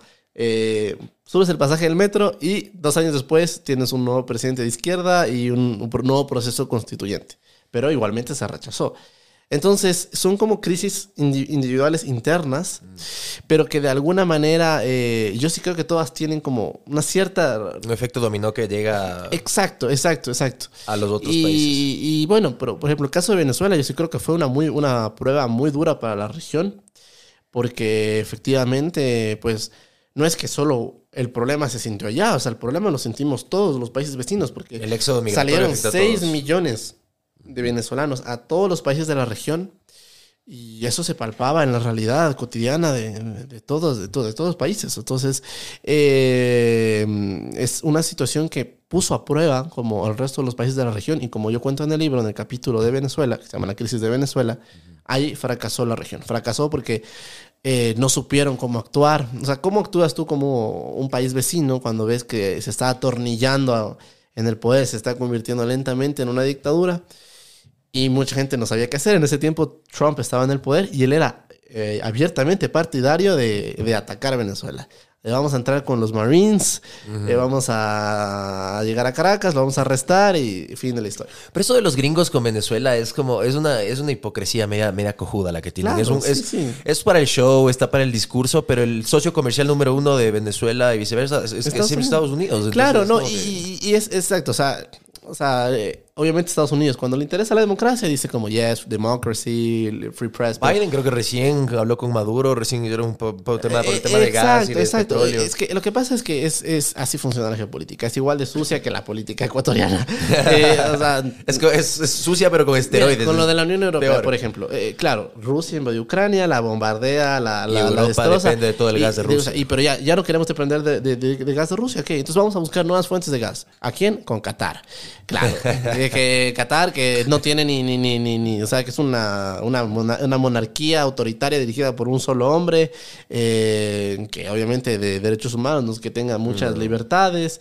O, por ejemplo, el otro caso con, con, con Azerbaiyán, ¿no? que es otro, justamente otro país igualmente autoritario, que también se la pasa bombardeando a Armenia y también eh, bombardeando a civiles. Entonces, es como cambiar un diablo por otro diablo. Entonces, es el caso un poquito también de, de Estados Unidos. Obviamente que dentro del contexto ya eh, americano, eh, lo correcto era justamente apoyar a Venezuela en que recupere su democracia y todo. O sea, obviamente Estados Unidos no es el más adecuado para da- dar lecciones de democracia cuando ha dado más golpes de Estado que ningún otro país. Pero en el, cuando Trump estaba en... Era interesante porque cuando Trump estaba en el, en el poder, decía... Él, eh, había este ex, el ex asesor de seguridad que se llamaba John Bolton, que era como la mano derecha de Trump. Y en su libro él dice que Trump quería, ya, o sea, que él quería mandar a los Marines y acabar esa historia. Pero que Bolsonaro y Duque de, de Brasil y Colombia dijeron, no, es mala idea comenzar una... Es que quién está detrás de Bolsonaro o quién está detrás de Maduro, o sea, a nivel macro y geopolítico, ¿cuál es el, el, el, el- super mega hiper caudillo que los protege y por eso nadie le topa un pelo a Maduro? Tú sabes quién es. Claro, sí, entonces, no lo sabemos quién Es, es. es Vladimir. Exacto. Entonces nadie le va a topar a fucking Nadie- Maduro. No, claro. Y eso era justamente que, justamente antes de esto, eh, Putin mandaba sus, sus casas bombarderos a hacer entrenamientos casuales en Venezuela y todo. Entonces, eh, esa es un poquito como la, la, la, la, situación de lo que pasó con, con Venezuela. Y, pero y Trump, tú veías, se daba esos abrazos con, con Putin, irónicamente. Muy amigos, también se daba besos y abrazos con el con el Coreano. Kim- con el coreano, con el Kim Jong-un, que también le hizo una vuelta de que sí, por favor, que elimina tus armas nucleares. Ese, ese gordo nunca iba a eliminar sus armas nucleares, que se iba a quedar sin, sin eso. Aparte que no tiene muchas de lo que tengo no, entendido. sí tiene unas 100 armas nucleares, Sí. pero no... Pero mira, ponte a pensar que incluso el hecho de tener armas nucleares, o sea, para mí, mucha gente dice como que sí, no deberíamos desnuclearizar todo. Pero ponte a pensar, Ucrania tenía armas nucleares eh, porque era parte de la Unión Soviética cuando colapsó, buena parte de las armas soviéticas se quedaron en Ucrania. Y Ucrania eh, eh, dijo, bueno, las voy a devolver a Rusia, eh, voy a firmar un memorándum. Como de buena fe. Ajá, un memorándum, un acuerdo con Rusia, Estados Unidos, de que si yo entrego todas mis armas nucleares a Rusia, Rusia nunca me va a atacar. Exacto, y fue, que fue lo que pasó. Entonces, entonces ponte a pensar, si Ucrania ahorita tuviera armas nucleares Rusia, jamás habría tocado, es, pues la razón por la que Rusia no se ha atrevido a tocar a ningún país de la OTAN, porque saben que en ese momento entre Estados Unidos se acabó.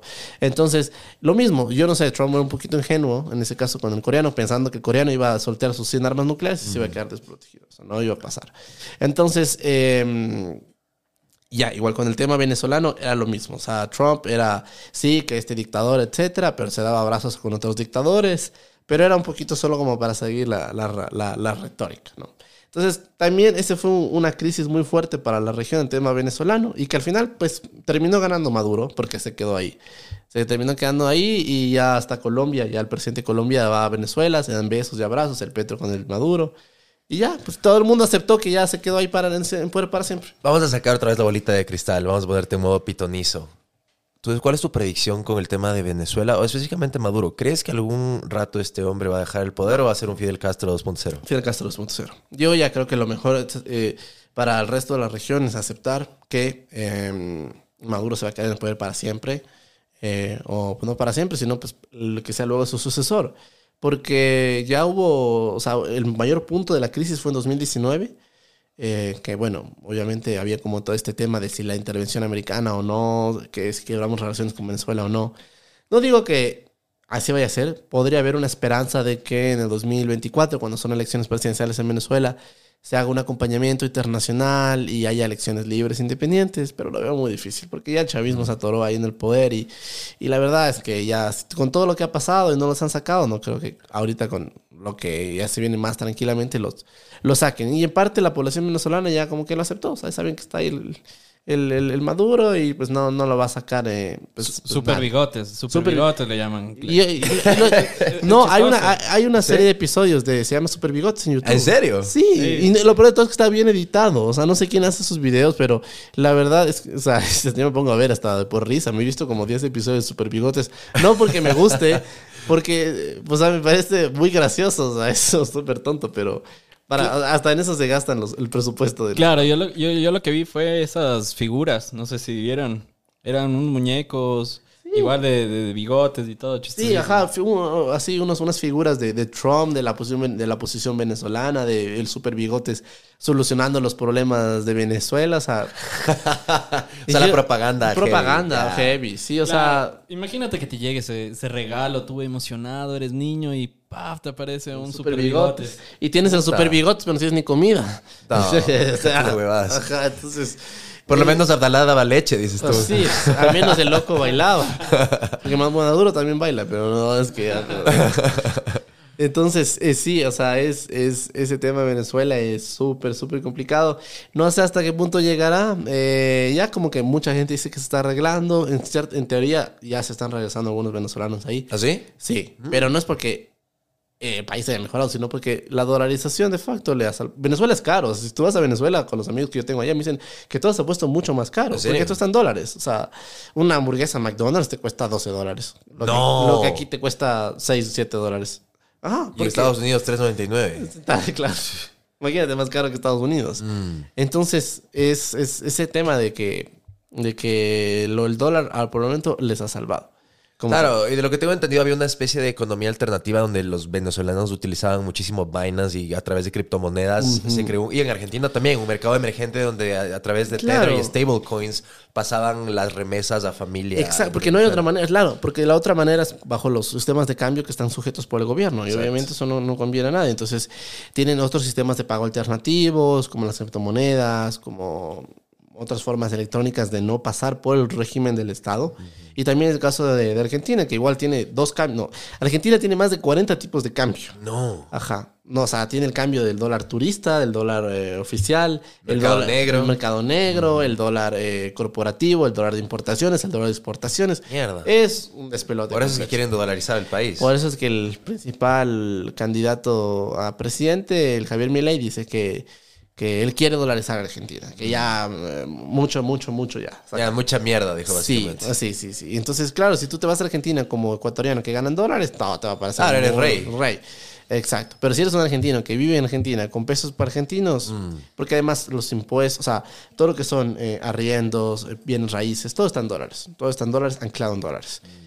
Entonces, eh, incluso había el debate de si Argentina, Brasil, Uruguay y Paraguay, o sea, el Mercosur, se unían en una moneda común, que es un tema que también trato en el libro, pero eso es- primero vamos a ver cerdos volando antes que eso. O sea, es, o sea, es, es, es- es- Y esto incluso fue un tema que Correa, él mencionaba mucho, porque Claro. Correa odiaba el, El dólar. Bolívar por poco creía que sea... Él, él odiaba el dólar, pero no podía sacar el dólar, porque sabía que eso era un, un suicidio. O sea, Sí. pues, la mañana lo arrastraban como al, al faro. Entonces, lo que él proponía era una moneda regional para salir del dólar hacia una moneda un poco más estable. Pero igual, o sea, lo mismo. Si no podían ponerse de acuerdo para construir un edificio muérgano en, la, en la- en la mitad del mundo, imagínate el hecho de entrar a una unión monetaria, que es un tema muy complejo. Ahorita recién Croacia... Y, y Europa también es que te está dando muestras exacto de Yo que hice mi, mi tesis, mi tesis, eh, mi tesis de grado, justamente fue eh, un estudio sobre el euro y ver a qué países les ha afectado más y a qué países les ha beneficiado más. Y, por ejemplo, a países que les ha beneficiado el tema del euro, Alemania, de largo, porque es Mm. una potencia exportadora, se beneficia de un euro y eh, le, ha, le ha permitido abaratar costos de producción. Grecia se hizo mierda y el resto de países Grecia se hizo pedazos. Grecia perdió un 25% de su Producto Interno Bruto, pero porque Grecia mintió, mintió sobre sus estadísticas. Dijo, yo tengo tal, yo tengo tal, cual. Y obviamente entró al euro con trampa y luego se endeudaron mucho. Es como cuando te dan una nueva tarjeta de crédito. A Grecia le dieron una tarjeta de crédito, antes le daban una tarjeta de crédito con mil, mil euros de cupo. Y luego le dieron una tarjeta de crédito con 10 mil euros de cupo. Y al 1 por 2, 3% de interés. Entonces Grecia dijo, aquí Se se, armó la fiesta. claro. Y a quien luego le tocaba pagar la deuda a la A tarjeta de la crédito. Y ya no, Europea. Claro, ya no era, no, era como al, al garante de la tarjeta, que en ese caso no era Grecia, sino era papi Alemania o papi Bruselas. Entonces, Mami Merkel ahí. mami, entonces la Merkel se, se cansó. Dijo, no, o sea, le- sí les salvo de esta, pero ustedes me cortan aquí, me cortan acá, me cortan. Y en un momento Grecia casi se sale de la eurozona por no aceptar esos, esos acuerdos.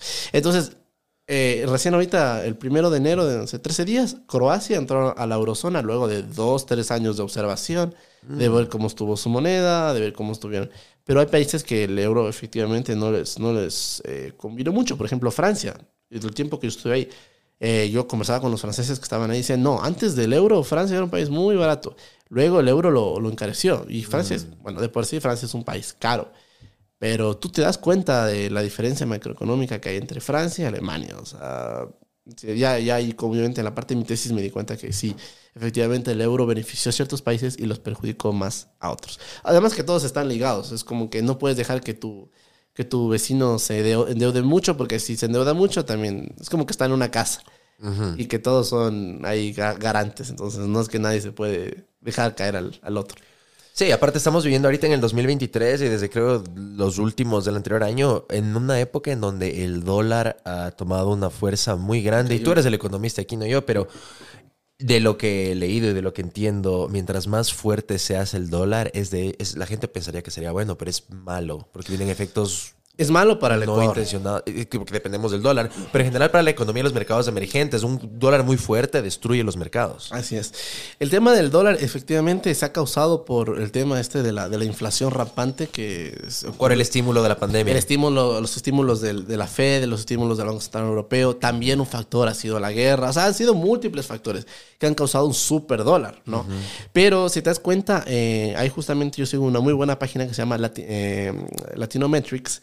Y de las 10 monedas de En mejor... Twitter. En Twitter. Ok. De, los 10 mejores, de las 10 mejores monedas de rendimiento del mundo frente al dólar, 6 son latinas. El peso mexicano, lo que tengo El peso está mexicano está en esteroides. Ajá. Está en esteroides. Y uno de los factores que explica eso es porque México ha logrado eh, industrializarse, ha logrado ser un país que ya no produce papitas, no produce hierbitas, produce ya carros, produce ya manufactura. Entonces eh, es un país que justamente le ha beneficiado la integración con Estados Unidos porque es un país que ya exporta muchísimo, muchísimo. México es el mayor exportador de América Latina. Mayor- o sea, exporta más que cualquier otro país, más que incluso Brasil. Entonces, eso le ha hecho... Menos fútbol, pero. Ah, exacto. Ah, exacto. México, sí, es- Y de hecho había un Y meme- telenovelas también Había, había, había un meme. Había un meme muy bueno de cuando se, se- enfrentaron Argentina y México. El que, claro, o sea, Argenti- o sea, Argentina le, le dio una, vuelta a México. Y hay memes de, de- de los mexicanos que decían, sí, pero nuestra economía está mejor. Al menos nosotros tenemos que comer. Y claro, gente, y había luego cuando era la final del mundo, les hacían preguntas a los argentinos. ¿Tú qué prefieres? ¿Que Argentina gane la Copa del Mundo o que se acabe la inflación? Yo, personalmente, habría dicho, no, pues obviamente que se acabe la inflación. ¿no? Ah, no. No, pues, ah, que Argentina campeón del mundo. Brother, no sé si viste, los argentinos, como estamos hablando de una realidad económica que no es la mejor. No, no sé si viste, los estadios estaban repletos de No, argentinos en era- Qatar. Vendieron el carro, sacaron préstamos, endeudaron hasta el cogote. O sea, les valió Me- verga todo. todo. Dijeron, esta es la oportunidad que veo a Leo Messi alzar la copa y se les dio, por, Se por lo dio, menos. claro, o sea, imagínate, yo creo que ese está, o sea, es, es la- las, los boletas para ese estadio han estado astronómicamente altos. Porque también era la culminación ya de la carrera de, de Leo Messi, Sí, ¿no? por lo menos en la selección, o sea, el último mundial de ley. Claro, entonces igual cuando tuviste los festejos de Argentina, o sea, era todo el mundo en júbilo, ¿no? Sí. Entonces, eh, y claro, cuando yo vi el video de ¿prefieren la inflación o prefieren la Copa del Mundo? Yo, bueno, mi pasa, ya, ya hice mi error, o yo pensé, pensé como economista un pensamiento muy racional de, obviamente, eliminar la inflación, ¿no? La, Copa del Mundo ya. pues sí. Bueno, bueno, todavía tienen ese problema pendiente de la inflación que lo solucionen. Pero, mm, pero ya, ya me volví un poquito al tema. Ah, sí, entonces ya- claro, entonces del tema de, de, claro, la fortaleza de las monedas de la moneda mexicana, Sí. también del real brasileño, pero no ha sido el caso de todos. También, por ejemplo, el caso del peso colombiano que se ha ido al traste. Mm. Eh, no es culpa actual como tal del gobierno de Petro, sino factores también ya que se han ido arrastrando. El caso del peso chileno también. A mí me encanta ir a Colombia porque con el dólar siempre me hago También eres rey. Sí, no. O sea, ahorita cuando fui en agosto, fui con 200 dólares y me alcanzó para 4.10. No, o sea, 50 latas diarias. Sí, no. Y como rey, joda, Sí, más, más hotel, suficiente, comer, exacto, todo. comer, no, exacto. Realmente, entonces, eh, ese es el tema del, del, del super dólar. eh, es también un tema que, por ejemplo, nos afecta a Ecuador porque nuestras exportaciones están en dólares. Entonces, si tú exportas en dólares, todo se hace más caro. Lo que se hace más barato son las importaciones, ¿no? Pero obviamente en las importaciones, mientras mayores exportaciones tengamos, mejor para el país. Como no sé si viste este man que se hizo medio viral en, en el mundial, y vos también, Chavo, Isma, no sé si viste en la época del mundial que le entrevistan en, en, en Qatar a un ecuatoriano y le preguntan, bueno, y para ustedes venir al mundial, ¿qué tal? Y el tipo, ah, huevadas, es Baratísimo. 8 mil dólares, huevadas, es baratísimo. Y se quedaron en Argentina así como que escandalizados, como que eso les parece barato. O sea, yo creo que ya el man exageró ya también, porque no es que Claro, sea... Yo tengo un amigo que se vendía tours a Qatar. ¿Ya? Y yo me intentó ofrecer. Y me dijo, ay, el más barato está en 17 mil dólares. Yo, No. "Sí, ¿De dónde crees que va a sacar 17 mil dólares? O sea... Puta, no, no, no. no. No, ese claro, también era, era, ya, que, que gastar, y que Qatar se gastó la plata, o sea, porque eran 300 billones. 200 mil millones se gastaron, 200 mil millones. Wow, o sea, en o sea, la 200 construcción de, la, la construcción de estados, de estadios climatizados. Sí. eh, Desde sea, cero, porque es un- era un pedazo de desierto ahí donde tuvieron que construir todo desde cero los Sí, estadios. o sea, oye, es- y lo- al, menos, coimas. al menos Qatar sí pensó en, en que obviamente no son un país futbolístico, entonces ya los estadios estaban pensados como para desmantelarlos luego. Sí. o sea, y donar algunos, como el que era de hangares. de- Exacto, el hangar es que era muy bonito. Sí. Exacto. exacto.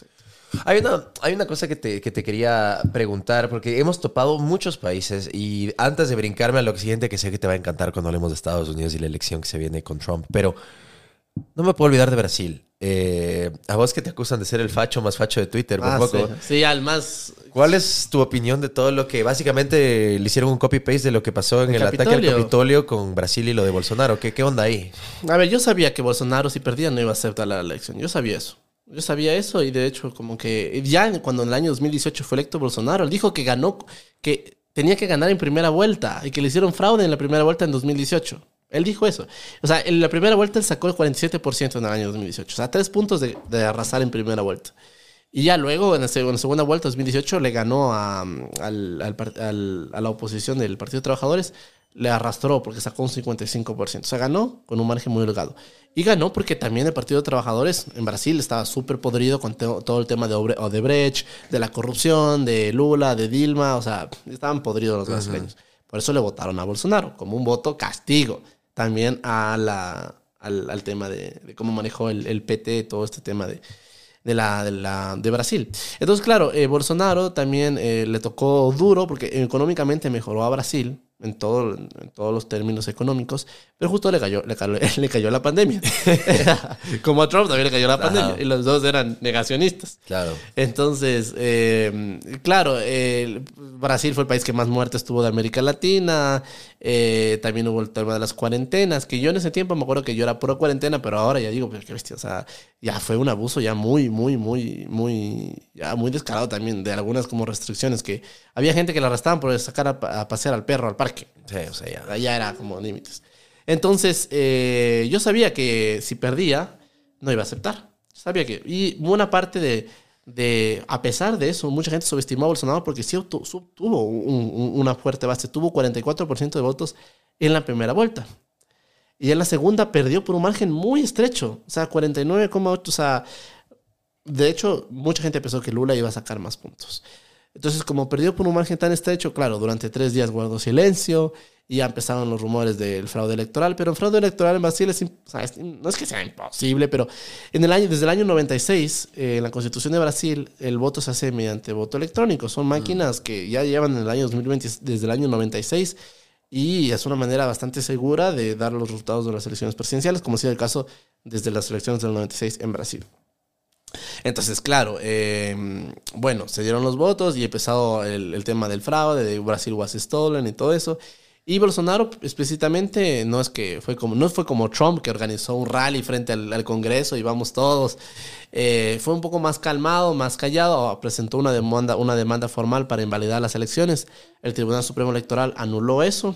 Él le acusó de que estaba intentando como revertir los resultados de la elección. Y dos, tres días antes de, mandarle, de traspasar el poder a Lula, se fue a, a Estados Unidos. O sea, no le entregó el, el cargo, el, el- la banda como... La sesión de mando. El... Como tampoco lo hizo Trump cuando... Claro. eh, exacto, o sea... Nunca aceptó la derrota. Nunca aceptó la derrota y también el Biden dijo que tampoco quería que estuviera ahí entregándole el cargo. Entonces, eh, fue casi un copy-paste. Fue casi un copy-paste. La única diferencia para mí es que eh, Bolsonaro no encabezó, o sea, no encabezó como tal ese movimiento. eh, No incitó públicamente como lo no hizo incitó Trump. porque Trump sí se puso, sí hizo Sí. la marcha de Save for America frente al Capitolio y los mandó a, a todos allá. Sí.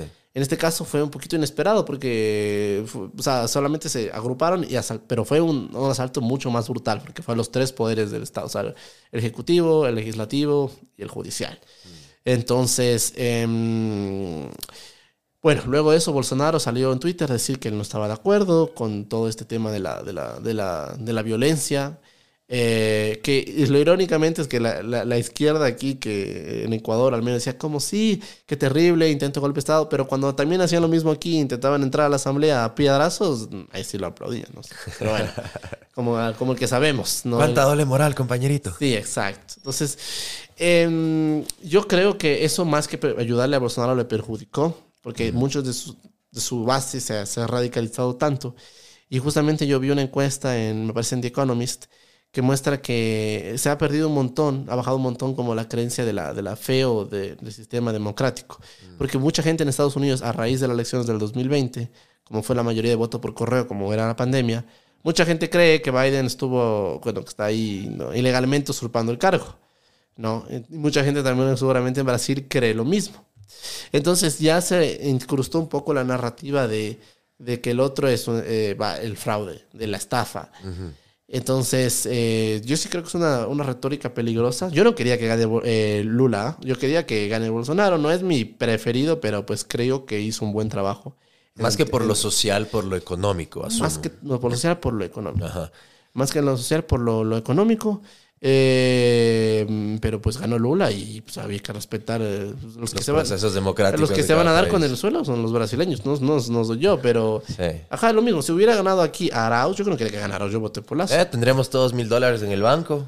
Mil dolaritos felices. más ricos. Ya estar- ya estaría saliendo de las deudas. Todo Eso. ya, con hay mil, con un, hay mil lucas, pero, pero no, o sea, yo, yo no quería que gane, pero si hubiera ganado, pues había que respetar el proceso. Pero eso es un poquito como la, la, la retórica, y ahorita que en Estados Unidos justamente Trump ya anunció su elección al 2024, esa también va a ser una carrera muy interesante. No sé si gane porque ya hay un rival ahí medio fuerte que le está... De Santis. De Santis, exacto. Que yo personalmente, si fuera americano, votaría por De Santis. Incluso si, si estuviera entre Biden y... y No, pero es que ya el tío Joe ya, Ya se está. otra huevada. No, pues está sí, muy ya, cucho, ya, weón. sí. O sea, ya. A mí eso se da vueltas, se pierde. No, ya, ya, o sea, y tienen que pasarle metiendo pepas para que esté lúcido antes de hablar, o que sea. se despierte, no. o sea, no, ya. Y, y, y ha anunciado que se va a, a reelegir, o sea, la verdad, no. Porque Kamala Harris resultó ser que no alcanzó el nivel de popularidad que la gente pensaba que iba a tener. Claro, claro, para tenerle como que relevar en el cargo. Entonces. Y eh, Michelle Obama no quiere. No, no, no, no. Michelle Obama no. O sea, ya los Obama ya quedaron ya ahí. La Roca no quiere. No. Entonces, hay jodido. O sea, un, un, un contendor así, pepa, Yo, peso yo creo que se viene Kanye West. No, Puta, ya se lanzó. pobre vale ya, la- ya se lanzó, ¿no? La anterior vez. Se lanzó, pero. No alcanzó. sin es que en Estados. Unidos tiene este sistema muy peculiar del sistema del voto electoral. Independiente o demócrata. Exacto, es muy difícil en Estados Unidos eh, ganar la presidencia de siendo independiente. O sea, Sí. necesitas o de demócratas o republicanos. O lo que quisieron hacer, eh, no sé si fue Brett Weinstein o el hermano, quisieron crear un cuarto partido, uno que sea como que una mezcla de todo, porque el, el pedo es que en Estados Unidos te meten la chapa de todo, o sea, me invento, si es que usabas mascarilla, entonces eres un super left wing y te clavan todos los checkboxes de ser de la izquierda. Si es que no usabas mascarilla, Era entonces super eres right facho, wing. eres nazi, eres racista, eres pro Trump, entonces Claro, yo creo que Estados Unidos no está, dan el chance a matices. Estados Unidos está muy fragmentado. O sea, yo Y- sí creo que y toda está- Sudamérica, todo el mundo. Si ves Sí. las elecciones siempre son 51-49, 51-49. pero, está pero, dividido. pero, pero, o sea, Estados Unidos ya es como otro nivel como Ya, de, de, de guerra civil, ya se habla Sí, de esa casi, cosa, exacto, sí. porque tienes estados demócratas, los estados demócratas que son como eh, ya así como too much y también tienen los republicanos que también se, se- yo me acuerdo cuando me, me fui a Estados Unidos a vacunar en junio del 2020, 2020, o sea, ni siquiera 2021, 2020, y la gente no usaba mascarilla. O sea, yo tenía Pues vos fuiste a Florida, pues. yo fui a. Florida, claro, fui de mi prima, pero la gente no usaba mascarilla. O sea, Es que es Florida, es- que era es el Florida, sur. exacto. Pero claro, luego si te vas a Nueva York, en 2020, o sea, la- incluso aquí en, en, en- Ecuador, o sea, todavía hay gente con mascarilla. Sí. Yo ya no uso desde hace mucho Está bien, yo respeto a la gente que Yo lo también, usa, yo yo, no, pero porque me asfixio. No, no es por no es por- ideologías políticas, simplemente me asfixio y me duelen los oídos. O sea, ya No, me yo mamé. también. esa Además, con lentes también se me empaña. Sí, Entonces, no. sí. Entonces, eh, claro, incluso se politizó el tema de la Exacto. pandemia. eh, Todo lo politizan, todo. Igual con el, todo. tema de, de Elon Musk, por ejemplo, que es súper interesante tocar Ah. ese tema. De que él puso en Twitter como My, my pronouns are eh, prosecute Fauci. ¿Te acuerdas? Claro, y ya estalló la red ahí de. ¿y ¿Pero por qué? Claro, entonces cuando adquirió eh, eh, Elon Musk la red social también ya como que se le fue un poquito la mano porque, pues no sé, todo el mundo le empezó como si era ya... Bueno, le devolvió su- la cuenta a Trump, que es lo que más le ardió a toda la gente de Silicon Exacto. Valley. de Pero no la volvió a usar. O sea, Trump no, no, No, no la, ya no porque la- quiere promocionar su propia su red. propia red social. Porque a decir, bueno, me lo- luego llegan otra vez y me la vuelven. a- Aparte que es un power play, de, de lo que un poco medio le cacha uno a Trump. O sea, él, él no es que le van a decir Elon Musk, a ver, ahora si venga, vuelva a utilizar. Él va a pensar que, o sea, está accediendo al, al power play de Elon Musk. además, no además que, a ver, yo no justifico obviamente a Trump de nada lo que hizo, de todo, la, esas- de todo lo que hizo con el Capitolio, pero, o sea, tienes a Trump prohibido en Twitter y tienes a Ali Khamenei, el, el dictador de Irán, ahí en Twitter, o al Maduro en Twitter. O sea, no sé, es un poquito complicado ese tema porque es como ya quién decide si está o no está en una, en una, en una red social. Es como ese filtro medio gris entre libertad de expresión y que se considera ya como algo peligroso para, para la sociedad o para como la o la mal- de la desinformación, ¿no? Entonces, O lo que termina en casos un poco más extremos, como lo que pasó con todo eh, QAnon y 4chan y esas redes donde ya empiezan a juntarse, pero para ya temas un poquito más violentos y para, qué sé yo, meter bala en colegios y cosas así. Entonces ahí es más heavy. Claro, con el tema del, por ejemplo, de, los, de las balaceras en Estados Unidos. O sea, eso es un tema ya que me parece inconcebible que puedas entrar a un Walmart, comprar un fusil de asalto si tienes 18 años, pero no puedes comprar una cerveza. O sea, porque en Estados Unidos tienes este tema de que si eres menor de 21 no puedes tomar alcohol. O sea, legalmente. ¿No? Pero sí puedes comprar una pistola. Ya, es que ese, ese, ese, ese- solo ese debate necesitaríamos aquí unas 10 horas porque, claro, como estábamos hablando antes, para los gringos, o sea, escúpele a tu mamá, pero no a la Constitución. O sea, hablas mal de la Constitución y te entran a. Claro, y es la, y la Second Amendment. Exacto. de- de- el Second Amendment, estar armado y tener el porte de armas es un derecho constitucional. Entonces, como son a rajatabla, cierta gente no, entonces yo tengo derecho a portar mis armas, entonces se lo llevan al, al extremo. Al extremo, o sea, que ya- ya andan con las armas allá en público, eh, o sea, es, es, es, es- incluso aquí en, el- en Ecuador está el debate del tema del porte libre de armas, pero bueno, aquí ya sería un despelote completo. Que fue iniciativa de mi amigo Esteban Torres, si no me falla la memoria. Que Esteban está- Torres. De los que más empuje esa cosa. Exacto, exacto. Yo creo, considero que hay ciertas cosas que se pueden rescatar de ese tema y hay otras, porque la verdad en Ecuador, el criminal que quiere tener un arma va a tener un arma. Claro, por mercado negro, porque la gente se confunde ahorita con el tema de Lazo que bajó el impuesto de las armas del 300% al Al 30. 30. Dicen que eso va a favorecer al, al- a los delincuentes y todo, pero la gente como que un poco se olvida que los delincuentes no compran pues en el mercado normal las armas. Claro, el delincuente negro. no va a ir con, a ver, por favor, deme 200 balas y a factura de... tal Una persona. bazooka. Y a factura de tal persona. Claro, no. O Chicos, sea- chicos que facturan, entonces son. Eso. Ya, ya no son chicos que son chicos, no son chicos que lloran, son chicos que- delincuentes que facturan. Cuidado, Isma, por ese chiste te van a dar palo, ¿verdad? Ah, sí, sí, sí. Entonces, eh, claro, es es- es súper complicado también el tema de las, de las, de las armas, eh, pero sí yo creo que es un debate que se tiene que tener porque Sí. los niveles de violencia en Ecuador están muy altos, están muy altos y, y sí creo que es un tema que se tendría que... Y hay un, un lindo puente para lo, lo otro que quería hablar contigo. Y, o sea, verás, yo cuando veo videos a veces de choros, sea en Guayaquil, o sea, donde sea, que están haciendo alguna pendejada y después les agarran y les revientan a golpes. Me entra una satisfacción, me da un gusto ver eso cuando les cogen y les entran a puñetes por, por hijos de puta, porque no se merecen otra palabra. Y obviamente eh, estoy un poco traicionando a mi background de estudiar derechos humanos y todo, pero a veces es un área gris también, es otro debate que puede meterse un mes y nunca vas a llegar a un consenso. Y hablando de eso, no quisiera desperdiciar la oportunidad de preguntarte de alguien que, de cierta manera, y disculpen la expresión, se limpia el culo con los derechos humanos. Pero le tiene al país con un índice de homicidio cero desde ya algún tiempo. Y estoy hablando de Bukele. Y seguramente van a decir que por eso eres el más facho de los fachos de Twitter. Pero, ¿qué, qué opinión te merece el señor Bukele y todo lo que está haciendo con El Salvador? De hecho, es pequeño spoiler, eh, el presidente de El Salvador me tiene bloqueado en Twitter. Ah, no jodas. Yo una vez le respondí un tweet y me bloqueó. ¿Qué le dijiste? Era un tema de que él justamente era que era justamente durante esta redada que le hicieron a Trump en Mar a Lago, cuando se había llevado estos documentos clasificados de la Casa Blanca. Y él había puesto en Twitter, eh, imagínense si en El Salvador nosotros eh, hiciéramos una redada a la líder de la oposición. ¿Qué diría la hipócrita prensa internacional y la, hipócrita comunidad internacional? Yo le respondí un tweet diciéndole, mire, señor presidente, o sea, el señor Trump eh, intentó, cometió un delito de rebelión al intentar, eh, no sé, orga- organizar una ruptura de la certificación de las elecciones y por lo tanto también se llevó documentos eh, documentos prohibidos de la Casa Blanca, entonces el FBI pues tenía autorización de hacer esa redada. Y no sé, y dije, eh, us- usted tenga mucho cuidado porque puede ahora que tenga el poder absoluto, pero en un futuro no lo va a tener. Y cogí y me bloqueó. Yo, yo no pensé que era tan sensible el señor presidente de El Salvador, pero entonces, bueno, el único presidente de América Latina que me tiene bloqueado. Ni siquiera le, le, le puse algo muy fuerte, pero bueno. Pero significa que leyó, ¿cachai? Le diste, no sé, le, le tocaste. Y algo, algo le, le produjo, sensible. ajá, Sí. algo le produjo. Porque es la verdad, o sea, y en mi tweet no mentí. El presidente de Salvador ahora tiene el poder total. Sí. Tiene el poder total. Yo creo que como todo, no es blanco o negro. O sea, el presidente de El Salvador ha hecho cosas muy buenas, como tú dices, con el tema de la criminalidad. Eh, pues, se ha limpiado, la, se ha limpiado raja con el tema de los derechos humanos. eh, efectivamente ha, ha- ha hecho que El Salvador sea uno de los países casi más seguros, con casi con homicidios ceros desde hace algún tiempo. Y esencialmente él ha dicho, claro, o sea, pero lo- primero lo que tenemos que precautelar son los derechos humanos de nuestros, nuestros ciudadanos, de la gente buena, a los derechos humanos de pues, los delincuentes. Y es que, claro, en el tema legal, como pues tú has de saber, la defensa propia o el, de- o el derecho a la defensa, por ejemplo, si viene un, un criminal y te apunta con un arma, Defensa eh, personal. eh, tú le disparas, es defensa personal. O de terceros, si es que es de alguien que conoces, Exacto. te puedes defender también. Pero en un momento, digamos, de que el delincuente se da la vuelta y ya se está huyendo, si tú con tu misma pistola le disparas, ya deja de ser Sí. defensa personal y pasa a ser asesinato.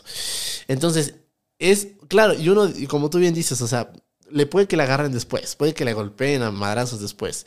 Y en teoría, eh, obviamente, o sea, el, el- el tipo cometió un crimen y obviamente, pues, eh, está, uno siente ese sentimiento de, es, es justo. Y uno se supone que debe confiar en el, en el sistema judicial de su país, que para eso tenemos Claro. leyes y todo, pero llega un punto de frustración tal en una ciudadanía donde ves que a diario estamos bajo un régimen básicamente de terror en ciudades donde Guayaquil, donde la gente le da miedo salir porque hay robos, asesinatos, un montón de cosas que parece Medellín de los 80, final de los Total, 90, parece, de los 90. parece Colombia de los, de los 90 con Sí. coches bomba y todo. Entonces, entonces eh, es, es, Da coraje. eh, Da coraje, totalmente. Y, y es un poquito como ese, ese, ese, ese- esa, esa área gris, Sí. ¿no? Eh, en la que mucha, en la que bajo la ley lo que es defensa, lo que es derecho a la defensa y lo que ya es una ejecución de si alguien está. Incluso hubo el caso de, de un policía eh, que fue condenado, fue condenado, no me acuerdo el nombre. Que acá en Ecuador. Eh, ja, fue el, eh, el teniente Santiago, algo así, de que ef- efectivamente él, él disparó 10 veces por la espalda a un delincuente luego de que ya le había robado o herido a alguien. Y la justicia pues dijo, no, sabes que esto ya no era defensa, no era defensa, ya era una ejecución extrajudicial. Entonces, eh, ahí está, bueno, la justicia lo condenó y mucha gente estaba indignada. Yo también estaba, eh, obviamente, indignado. Pero mi sentimiento, lo que yo tengo que diferenciar es lo que yo siento a lo que hay que interpretar por, por la ley. Porque eh, ojo por ojo todo el mundo se va a quedar ciego. Y bueno, en cierta manera es un poco un tema complicado porque, por ejemplo, tú tienes el caso de Singapur, que es un país eh, muy estricto donde, tú, por ejemplo, si tú al que le atraparon de corrupción, pena de muerte. El que trajo drogas eh, por avión, pena de muerte. O sea, es un país que es muy estricto y bueno, en cierta manera como que la población se ha, ha educado o ha, ha aprendido a tomar esos, esos- esas, esas formas. Te doy el caso, por ejemplo, de otro, de otro caso muy puntual. Eh, no me acuerdo el nombre ahora, pero fue este terrorista noruego que puso una bomba en Oslo en el año 2011, me parece, y mató a 97 personas en un edificio del gobierno. Eh, la ley como tal no le permite dar cadena perpetua o dar pena de muerte. Por lo tanto, se le condenó a lo máximo, que era 36 años de cárcel. En Estados Unidos también, por ejemplo, hay este tema de que, con Jeffrey Dahmer, por ejemplo, el caso, como mató a tantos y como pues se comió a tantos, era la, era, la- era la acumulación de penas. Entonces, por eso le dieron como 17 cadenas perpetuas, etcétera. O life a veces en pero en Ecuador no funciona así. En los países latinoamericanos no funciona así porque el sistema interamericano no funciona así. Y, por ejemplo, si alguien viene y te dice, no sé, un discurso populista de pena de muerte, yo personalmente, y todo el mundo sabe, yo personalmente estoy de acuerdo con la pena de muerte para asesinos. eh, Violación de menores. eh, porque no, no puedes integrarte a la sociedad. O sea, ya después de eso, pues realmente vas a pasar el resto de tu vida en la cárcel, eres un gasto para el Estado. O sea, otros delitos puedes reintegrarte a la sociedad. Pero alguien que ya ha violado masivamente, que ha matado, que ha torturado, o sea, ya tiene un problema, que realmente no puede reintegrarse a la sociedad. Eso es lo que yo pienso, pero la realidad es que no es posible porque el Ecuador es, un país que es parte del Pacto de San José. y el Pacto de San José estipula que la pena de muerte no está permitida. Y la cadena perpetua está tampoco, no está permitida.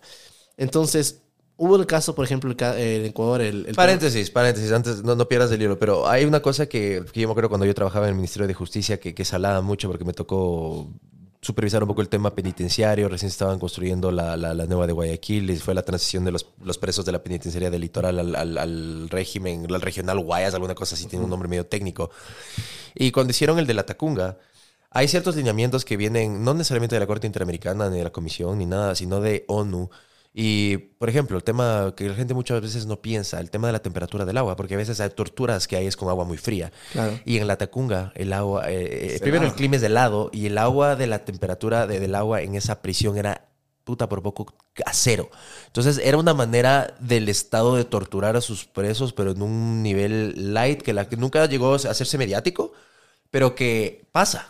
Entonces Claro. peleaban los reos que les suban la temperatura del agua porque se estaban literalmente congelando, Congelando. las pelotas con la temperatura. Entonces era solo eso también. Cosas así que a veces la gente no piensa mucho. que Mucho, también claro, pasa. porque no es lo mismo estar en una cárcel de la sierra, no sé, que estar en, la- en una cárcel de la costa.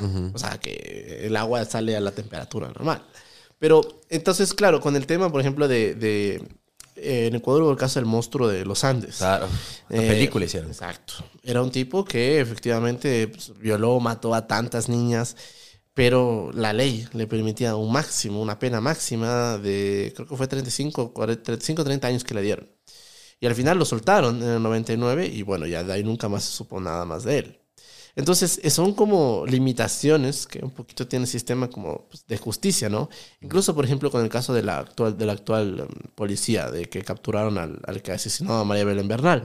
Lo máximo que le pueden dar por ley son 36 años. O sea, ya es... lo- Y después con buen comportamiento y la pendejada y todo lo bajan a la mitad y saldrá en 10. 10. Entonces, O sea.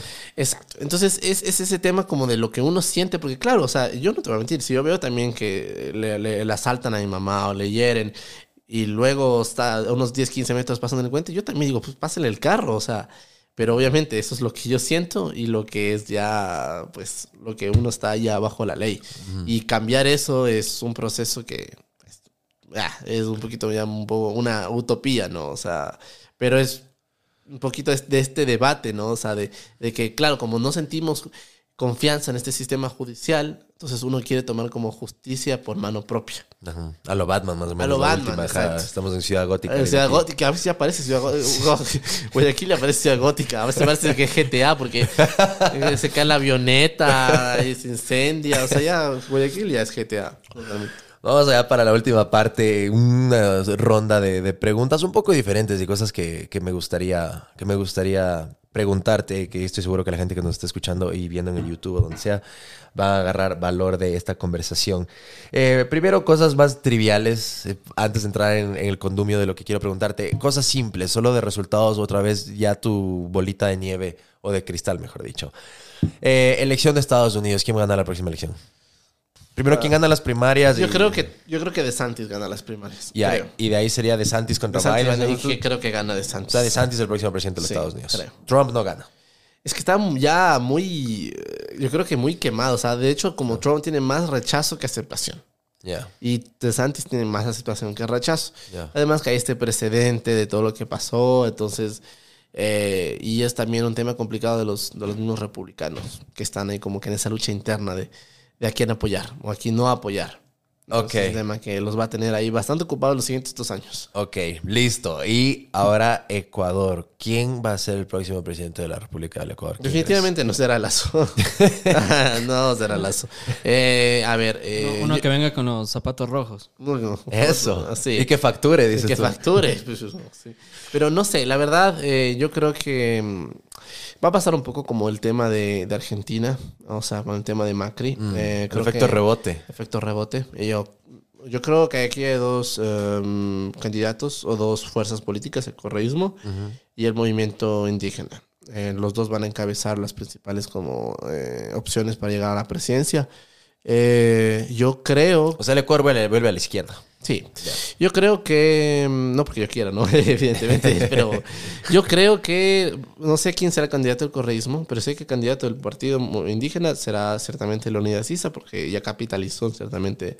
O sea, eh, ya Cook se dedique al agua nomás, ya a la naturaleza ahorita. Sí, yo creo que ya quedó ahí. Ya. Y no sé, y efectivamente habrá. no, yo creo que Lazo se. Bueno, él dijo que se iba a lanzar la reelección. Veremos, nada es imposible. En Francia, Emmanuel Macron salió, salió con un 23% de, de votos y luego volvió a ganar la presidencia.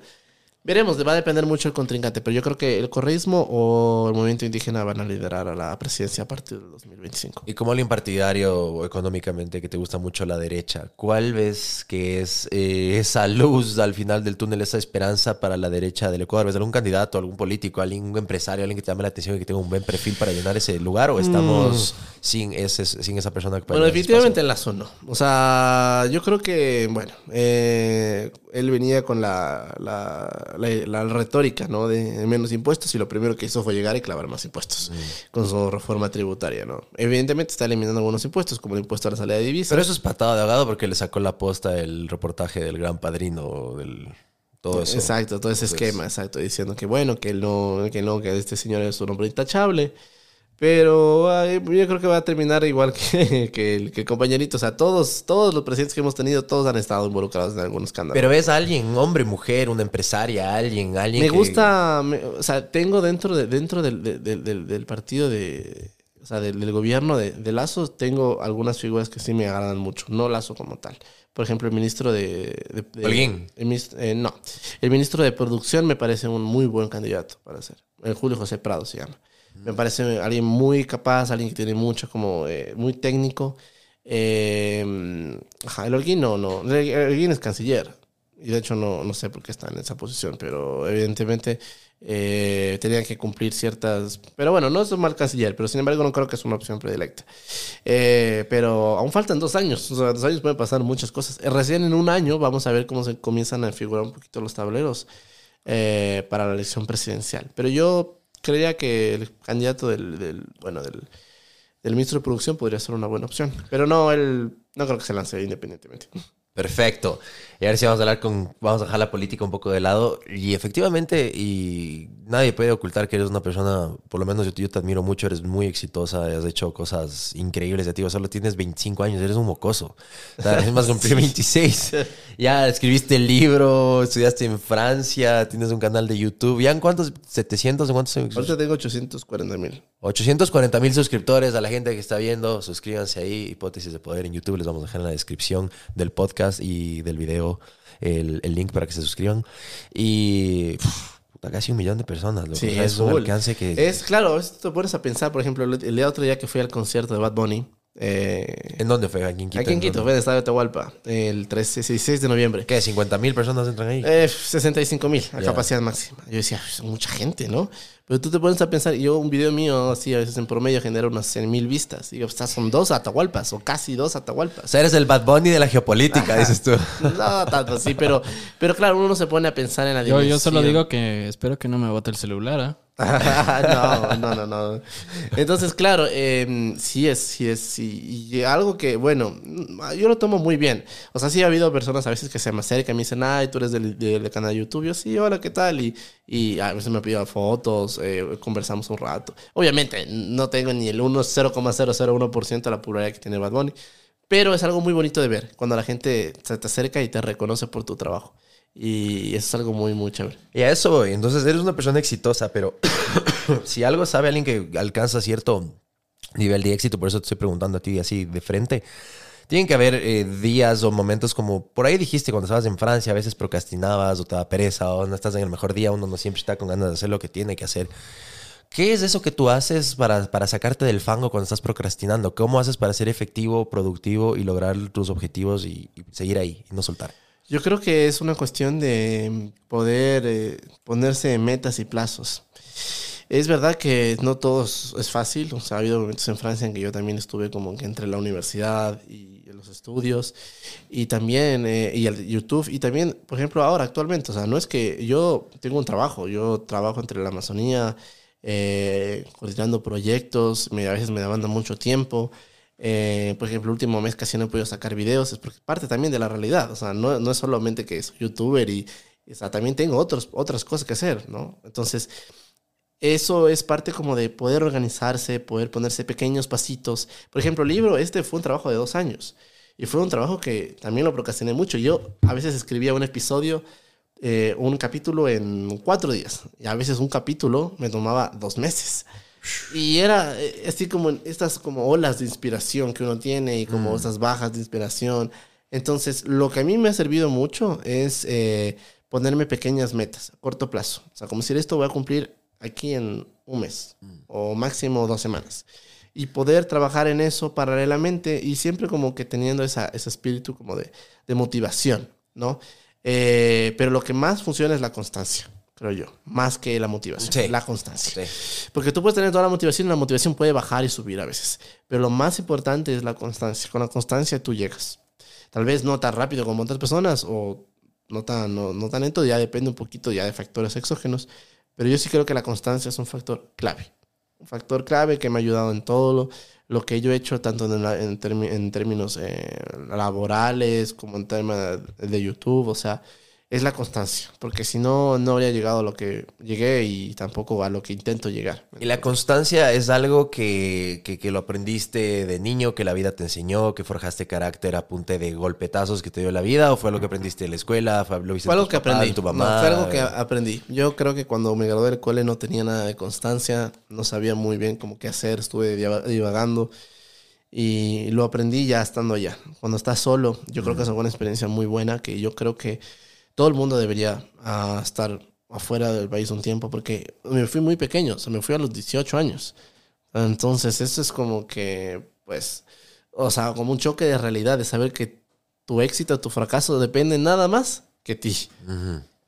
Nada más que ti, nada más que, que tu propio éxito, que tu propio fracaso. Todo va a depender de cómo tú manejas las cosas. Porque claro, a veces había veces cuando yo estaba allá en el extranjero que yo regresaba de mi casa aturdido un día y no hay nada más bonito que llegar y, hacer- y- y que estén tus padres ahí como para abrazarte y todo. Pues que la realidad es que no va a ser siempre así. Entonces, ah, para mí a veces llegar a esos momentos cuando estaba ahí bajoneado o aturdido y llegaba y claro, no había nadie más que el silencio del cuarto. Y decía, y a veces eran como momentos de paz, decía, ok, eh, este es mi espacio, este es mi espacio de recuperación, de mi revitalización, de retomar energías. Y ahí decía, no, tengo que seguir, tengo que concentrarme en los siguientes pasos. Entonces fue una experiencia muy buena que yo de por sí siempre me considero una persona un poquito más madura que, que el resto, por circunstancias un poquito personales que me tocó vivir eh, con mis padres, pero esa situación me hizo ser aún más maduro. Entonces me hizo tomar como que las riendas de, de mi vida y, y- y poderme enfocar en tantos objetivos que tenía que cumplir. Y a nivel personal, en el día a día, eh, ¿tienes algún ritual especial en las mañanas de productividad o antes de dormir? Que si yo haces journaling, escribes algo, o sea, ¿tienes algo como para, para seguir enfocando, sacar esa, esa, esa, productividad, esa productividad y esa constancia? ¿O simplemente es una cosa que en el día a día solo apareces y haces el trabajo y punto? ¿O tienes Me rituales? gusta, me gusta cosas? mucho antes de dormir, con unos 10, 15 minutos, como sentarme, dejar el celular y todo, Ujú. Y solo como que, o sea, ver como que mirar el techo, mirar el cielo, donde sea que esté, y como que pensar en las, como en, el día, en las lecciones que he tenido el día, o sea, qué es lo que he aprendido hoy, qué es lo que he hecho bien, qué tal vez lo que no he hecho bien, eh, tomar como que nota mentalmente de todos esos temas y efectivamente el, antes de dormir como que anotar un poquito de lo que he hecho. Entonces así tengo como un pequeño resumen de los diferentes días que he hecho. Eh, obviamente no lo alcanzo a hacer en todos los días porque hay días que simplemente ya uno llega a morir. Pero es algo que me ha ayudado mucho como para tener esa pequeña como que constancia, ese pequeño momento de reflexión. Interesante. Y, por ejemplo, yo sé que tu audiencia debe estar, qué sé yo, asumo hecho, hecho el experto, no falta, pero yo asumiría así, a breves rasgos, tu audiencia debe estar entre los 18 a los 30 años, 34. Sí, 18 o 35 años la mayoría de la Ya. con- se, se concentra ya. ¿Qué consejo le darías tú a esa persona que te sigue y que está por salir al, al- mundo profesional? Algo que, que- que- que ahora tú con tu, tu experiencia, que, realmente es factible, tangible, algo que les puede servir, que están a punto de salir a la vida profesional o tal vez están por empezar una carrera universitaria, pero ¿qué les puedes decir? que tienen que hacer lo que les, les gusta, definitivamente. O sea, que tienen que hacer lo que a, a ustedes les guste, porque eso es algo que, por ejemplo, algo a mí me gusta mucho. Y es que eh, todo esto yo lo he hecho porque me gusta. Yo no veo, pero escribir un libro de algo que no me gusta. Evidentemente, no hubiera podido hacer videos de YouTube de algo que no me gusta. O sea, yo respeto mucho a la gente que le gusta el fútbol, pero a mí no me gusta el fútbol. Ah, o sea, no vas a ponerte a hablar de fútbol. no me voy a poner a crear un, crear un canal de fútbol, de YouTube, de fútbol, porque cada momento que está ahí no lo, no lo voy a disfrutar. Entonces, eh, es algo, yo es- escogí economía porque era algo que me, me encantó. A mí me encantó aprender eso, me encantó entender cómo la economía mueve el mundo, cómo mueve eh, los países, cómo funcionan eh, las balanzas de los, de, los países, como por ejemplo, como dice el caso de mi tesis, como el euro me, eh, benefició a Alemania, perjudicó a otros países. O sea, siempre hice lo que a mí me gustaba. Eso es algo que fue muy claro y creo que en parte, no sé si eh, podría llamarlo éxito o no, pero fue algo que puedo explicar que a mis 25 años eh, estoy trabajando en lo que me gusta, eh, en el ámbito profesional. También tengo un libro acerca de lo que me gusta. eh, tengo un canal de YouTube acerca de lo que me gusta. Y no hay nada mejor que poder saber que yo, por ejemplo, creaba videos de un tema que a mí me apasionaba, de este, un tema de análisis de este, de este país en particular, de esta situación, y saber que vivía de eso, y saber que había gente que le gustaba eso. O sea, eso creo que es lo más eh, importante, porque mucha gente dice, no, pues que tengo que estudiar una carrera, no sé, de contabilidad o de leyes, etcétera. Y se encuentran luego en un... en un Algo que sirva, el cartón. Exacto, el algo que sirva, exacto. Pero al final eso vas a terminar siendo un infeliz. O sea, yo creé un contenido de algo que a mí me gustaba, de temas que me apasionaban, pude vivir de eso, eh, me reconocen, eh, creé un libro de eso también. Entonces es algo muy bonito, de verdad es algo muy, muy bonito. Y, y en parte eso también pasa por equivocarse, no hay que tener el miedo a equivocarse, porque si algo te gusta, pues lo vas a aprender, es la única manera de saber. Si algo te gusta o no te gusta, eh, pues haciéndolo, o sea, es- empapándote de, de ese tema. Entonces, creo que si alguien, o algún consejo podría decir a alguien que va a entrar a la universidad o alguien que ya está saliendo del mundo laboral es, eh, definitivamente haz lo que te gusta. Por ejemplo, alguien que está recién saliendo a la universidad, estudia una carrera. Si no te gusta, te cambias a otra. No pasa nada, no es el fin del mundo. O sea, tantas op- opciones hay, tantas oportunidades hay. Igual, lo mismo, alguien con el mundo laboral. Que sale, intenta algo, un área de la profesión. Si te gusta, no te... Bien, si no te gusta, te cambias. O sea, no es el fin del mundo. Y definitivamente yo creo que eso es un tema que, que, que me ha ayudado mucho a mí. Ahora lo contrario. ¿Cuál en tu ámbito de experticia en la economía, cuál es el peor consejo que has recibido? El peor consejo. El peor, algo que dices, esta mierda no me sirvió de nada. o sea, ni más vuelvo a hacer caso de eso. ¿Cuál fue ese peor consejo que tienes? Esta pendejada que me fueron a decir no sirvió. Ay, uy, no sé, a ver, déjame pensar. Esa sí fue una pregunta un poquito capciosa. El peor consejo eh, que me han dado. Eh, yo creo que eh, podría decir que fue justamente este tema del, del, del- en el tema del, creo que del tema del, del, del colegio, cuando me decían, eh, claro, te hacían estos test psicológicos y decían como que tú estás hecho para la administración. Y yo, ah, ok, bueno. Entonces me decían, no, pero es que tú, tu perfil da para esto. Y yo, pues que no quiero. O sea, no, no me veo mi vida haciendo eso. Y claro, es, entonces eh, era un poquito como ese tipo de... o sea, no, no estoy en contra de los test psicológicos de los colegios, pero al menos en ese caso a mí me habían marcado claramente que, por ejemplo, tenía que ser como contabilidad. Pero a mí no me gusta la contabilidad. O sea, economía es parte como contabilidad, pero no es todo eso. Entonces... Eh, podría decir que ese fue como uno de los peores consejos que me dijeron como que tienes que estudiar contabilidad. O sea, está, está marcado, aquí está. Digo, pero no, no decía eso. Listo. Y como un hombre de libros, acabas de escribir el tuyo, ya para finalizar con esta pregunta que siempre me gusta conversar con gente.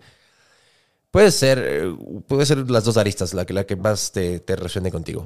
¿Cuál es ese libro que más has regalado en tu vida o que le has dado a la gente porque sientes que, que es el que más te ha llegado? ¿O cuáles son esos tres libros o dos que más han influenciado tu vida, que más te han impactado? Eh, hay dos libros que a mí me gustan mucho, que bueno, también tienen que ver un poquito con el tema que me gusta, así que bueno, ya es un poco más... em, Sí, pero hay un libro muy bueno. todo vale. Hay un libro muy bueno de este escritor eh, que se llama Martín, bueno, no es escritor, es economista y psicólogo al mismo tiempo. Se llama Martín Tetaz, que se llama Psychonomics. Y es loquísimo porque es un libro que mezcla la economía y la psicología y te muestra cómo las decisiones como más simples, así del punto de vista como de, no, voy a tomar mañana un café, voy a tomar mañana, no sé, el tren.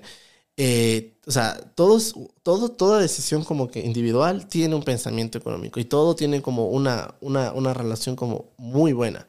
Eh, es un libro que mm, es, es justamente, te, te hace como te explota la cabeza. Ya. Y tiene Es mucho... un mindfuck. Ah, sí, a mí me encanta. A mí me, me ha fascinado mucho, mucho ese libro.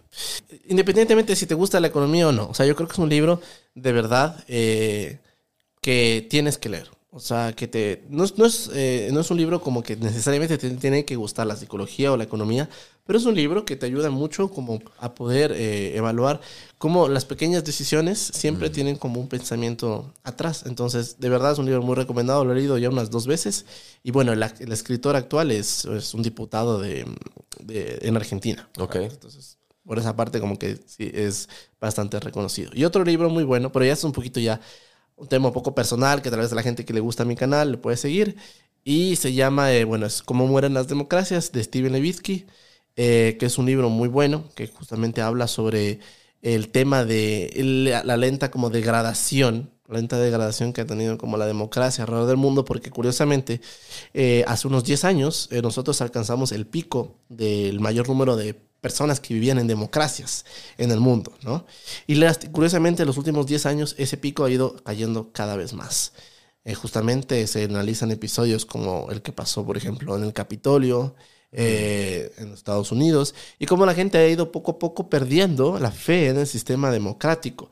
Y también hace preguntas interesantes de, ¿es que realmente es necesaria la, la, la, democracia para, para tener éxito, para tener un estado de bienestar? Y hace preguntas muy válidas. Por ejemplo, China no es una democracia. Qatar no es una democracia. Eh, a los Emiratos Árabes Unidos no es una democracia. Arabia Saudita. Arabia Saudita una democracia. Y sin embargo, son países donde se vive muy bien, tienes un buen estilo de vida, hay seguridad eh, y tienes democracias de papel como la nuestra, como la mayoría de países latinoamericanos, eh, que es un despelote completo. Entonces, em, es un tema muy interesante de, de- de evaluar eh, cómo la democracia no necesariamente garantiza el éxito o la prosperidad, sino más bien, eh, a veces incluso todo lo contrario, puede ser uno de los factores eh, del fracaso de, de- de la misma. Por ejemplo, Estados Unidos normalmente era un país antes de, de- del episodio de Trump, que era un país que exportaba como la democracia, como un país como que todo el mundo veía, wow, puede ser la primera potencia del mundo y tener un sistema democrático estable, con buena división de poderes, que todo funcione muy bien. Y a partir de la presidencia de Trump, ya no es más el caso. Como que se perdió ahí la, la, la, la fe como a la democracia y el episodio del Capitolio se repitió en el Congreso brasileño y yo creo que se va a repetir a lo largo de, de muchos países. Entonces es un libro que trata estos temas y a los, te- a los que les gusta la política sí les va a encantar. A los que no les gusta la política, no. no, no. Pero el libro Psychonomics, independientemente si te gusta la economía o la psicología, es un libro que tienes que leer. Perfecto. Bueno, y el último, superpotencia. ¿Por qué no lo somos? ¿Por qué deberíamos serlo? este sí ya es mi favorito. Este sí, no se olviden de comprarlo, ya lo saben, en todas las plataformas, en la página web de Igneo, o si no en Amazon o Kindle. en Amazon. Kindle, ahí lo pueden también comprar. O en las librerías eh, presenciales asociadas, ya dependiendo de cada país. Chévere. Alejandro, ¿dónde te encuentra la gente? ¿Dónde te puede seguir? Bueno, me pueden seguir en mi canal de YouTube, eh, como me llamo Hipótesis de Poder. En Twitter me pueden seguir, arroba Hipótesis Poder, donde es un poquito un contenido más polémico, ya les advierto. Ajá, ajá. Eh, esencialmente, exacto. En esas dos redes me pueden encontrar. Alejandro, muchísimas gracias por tu tiempo, loco. Gracias, Paul. Un gusto y bueno, nos estamos viendo entonces en próximas ocasiones. Listo, esperamos el siguiente libro para la próxima. Ya, En dos años mínimo. Ah, ponte a escribir ya. ya, mañana. Muchísimas Listo. gracias. Gracias a todos. Gracias, gracias a todos. Nos vemos la próxima. Chao, chao. y es el abogado del diablo, viste tú. Él quiere conocerte más, quiere saber qué secreto.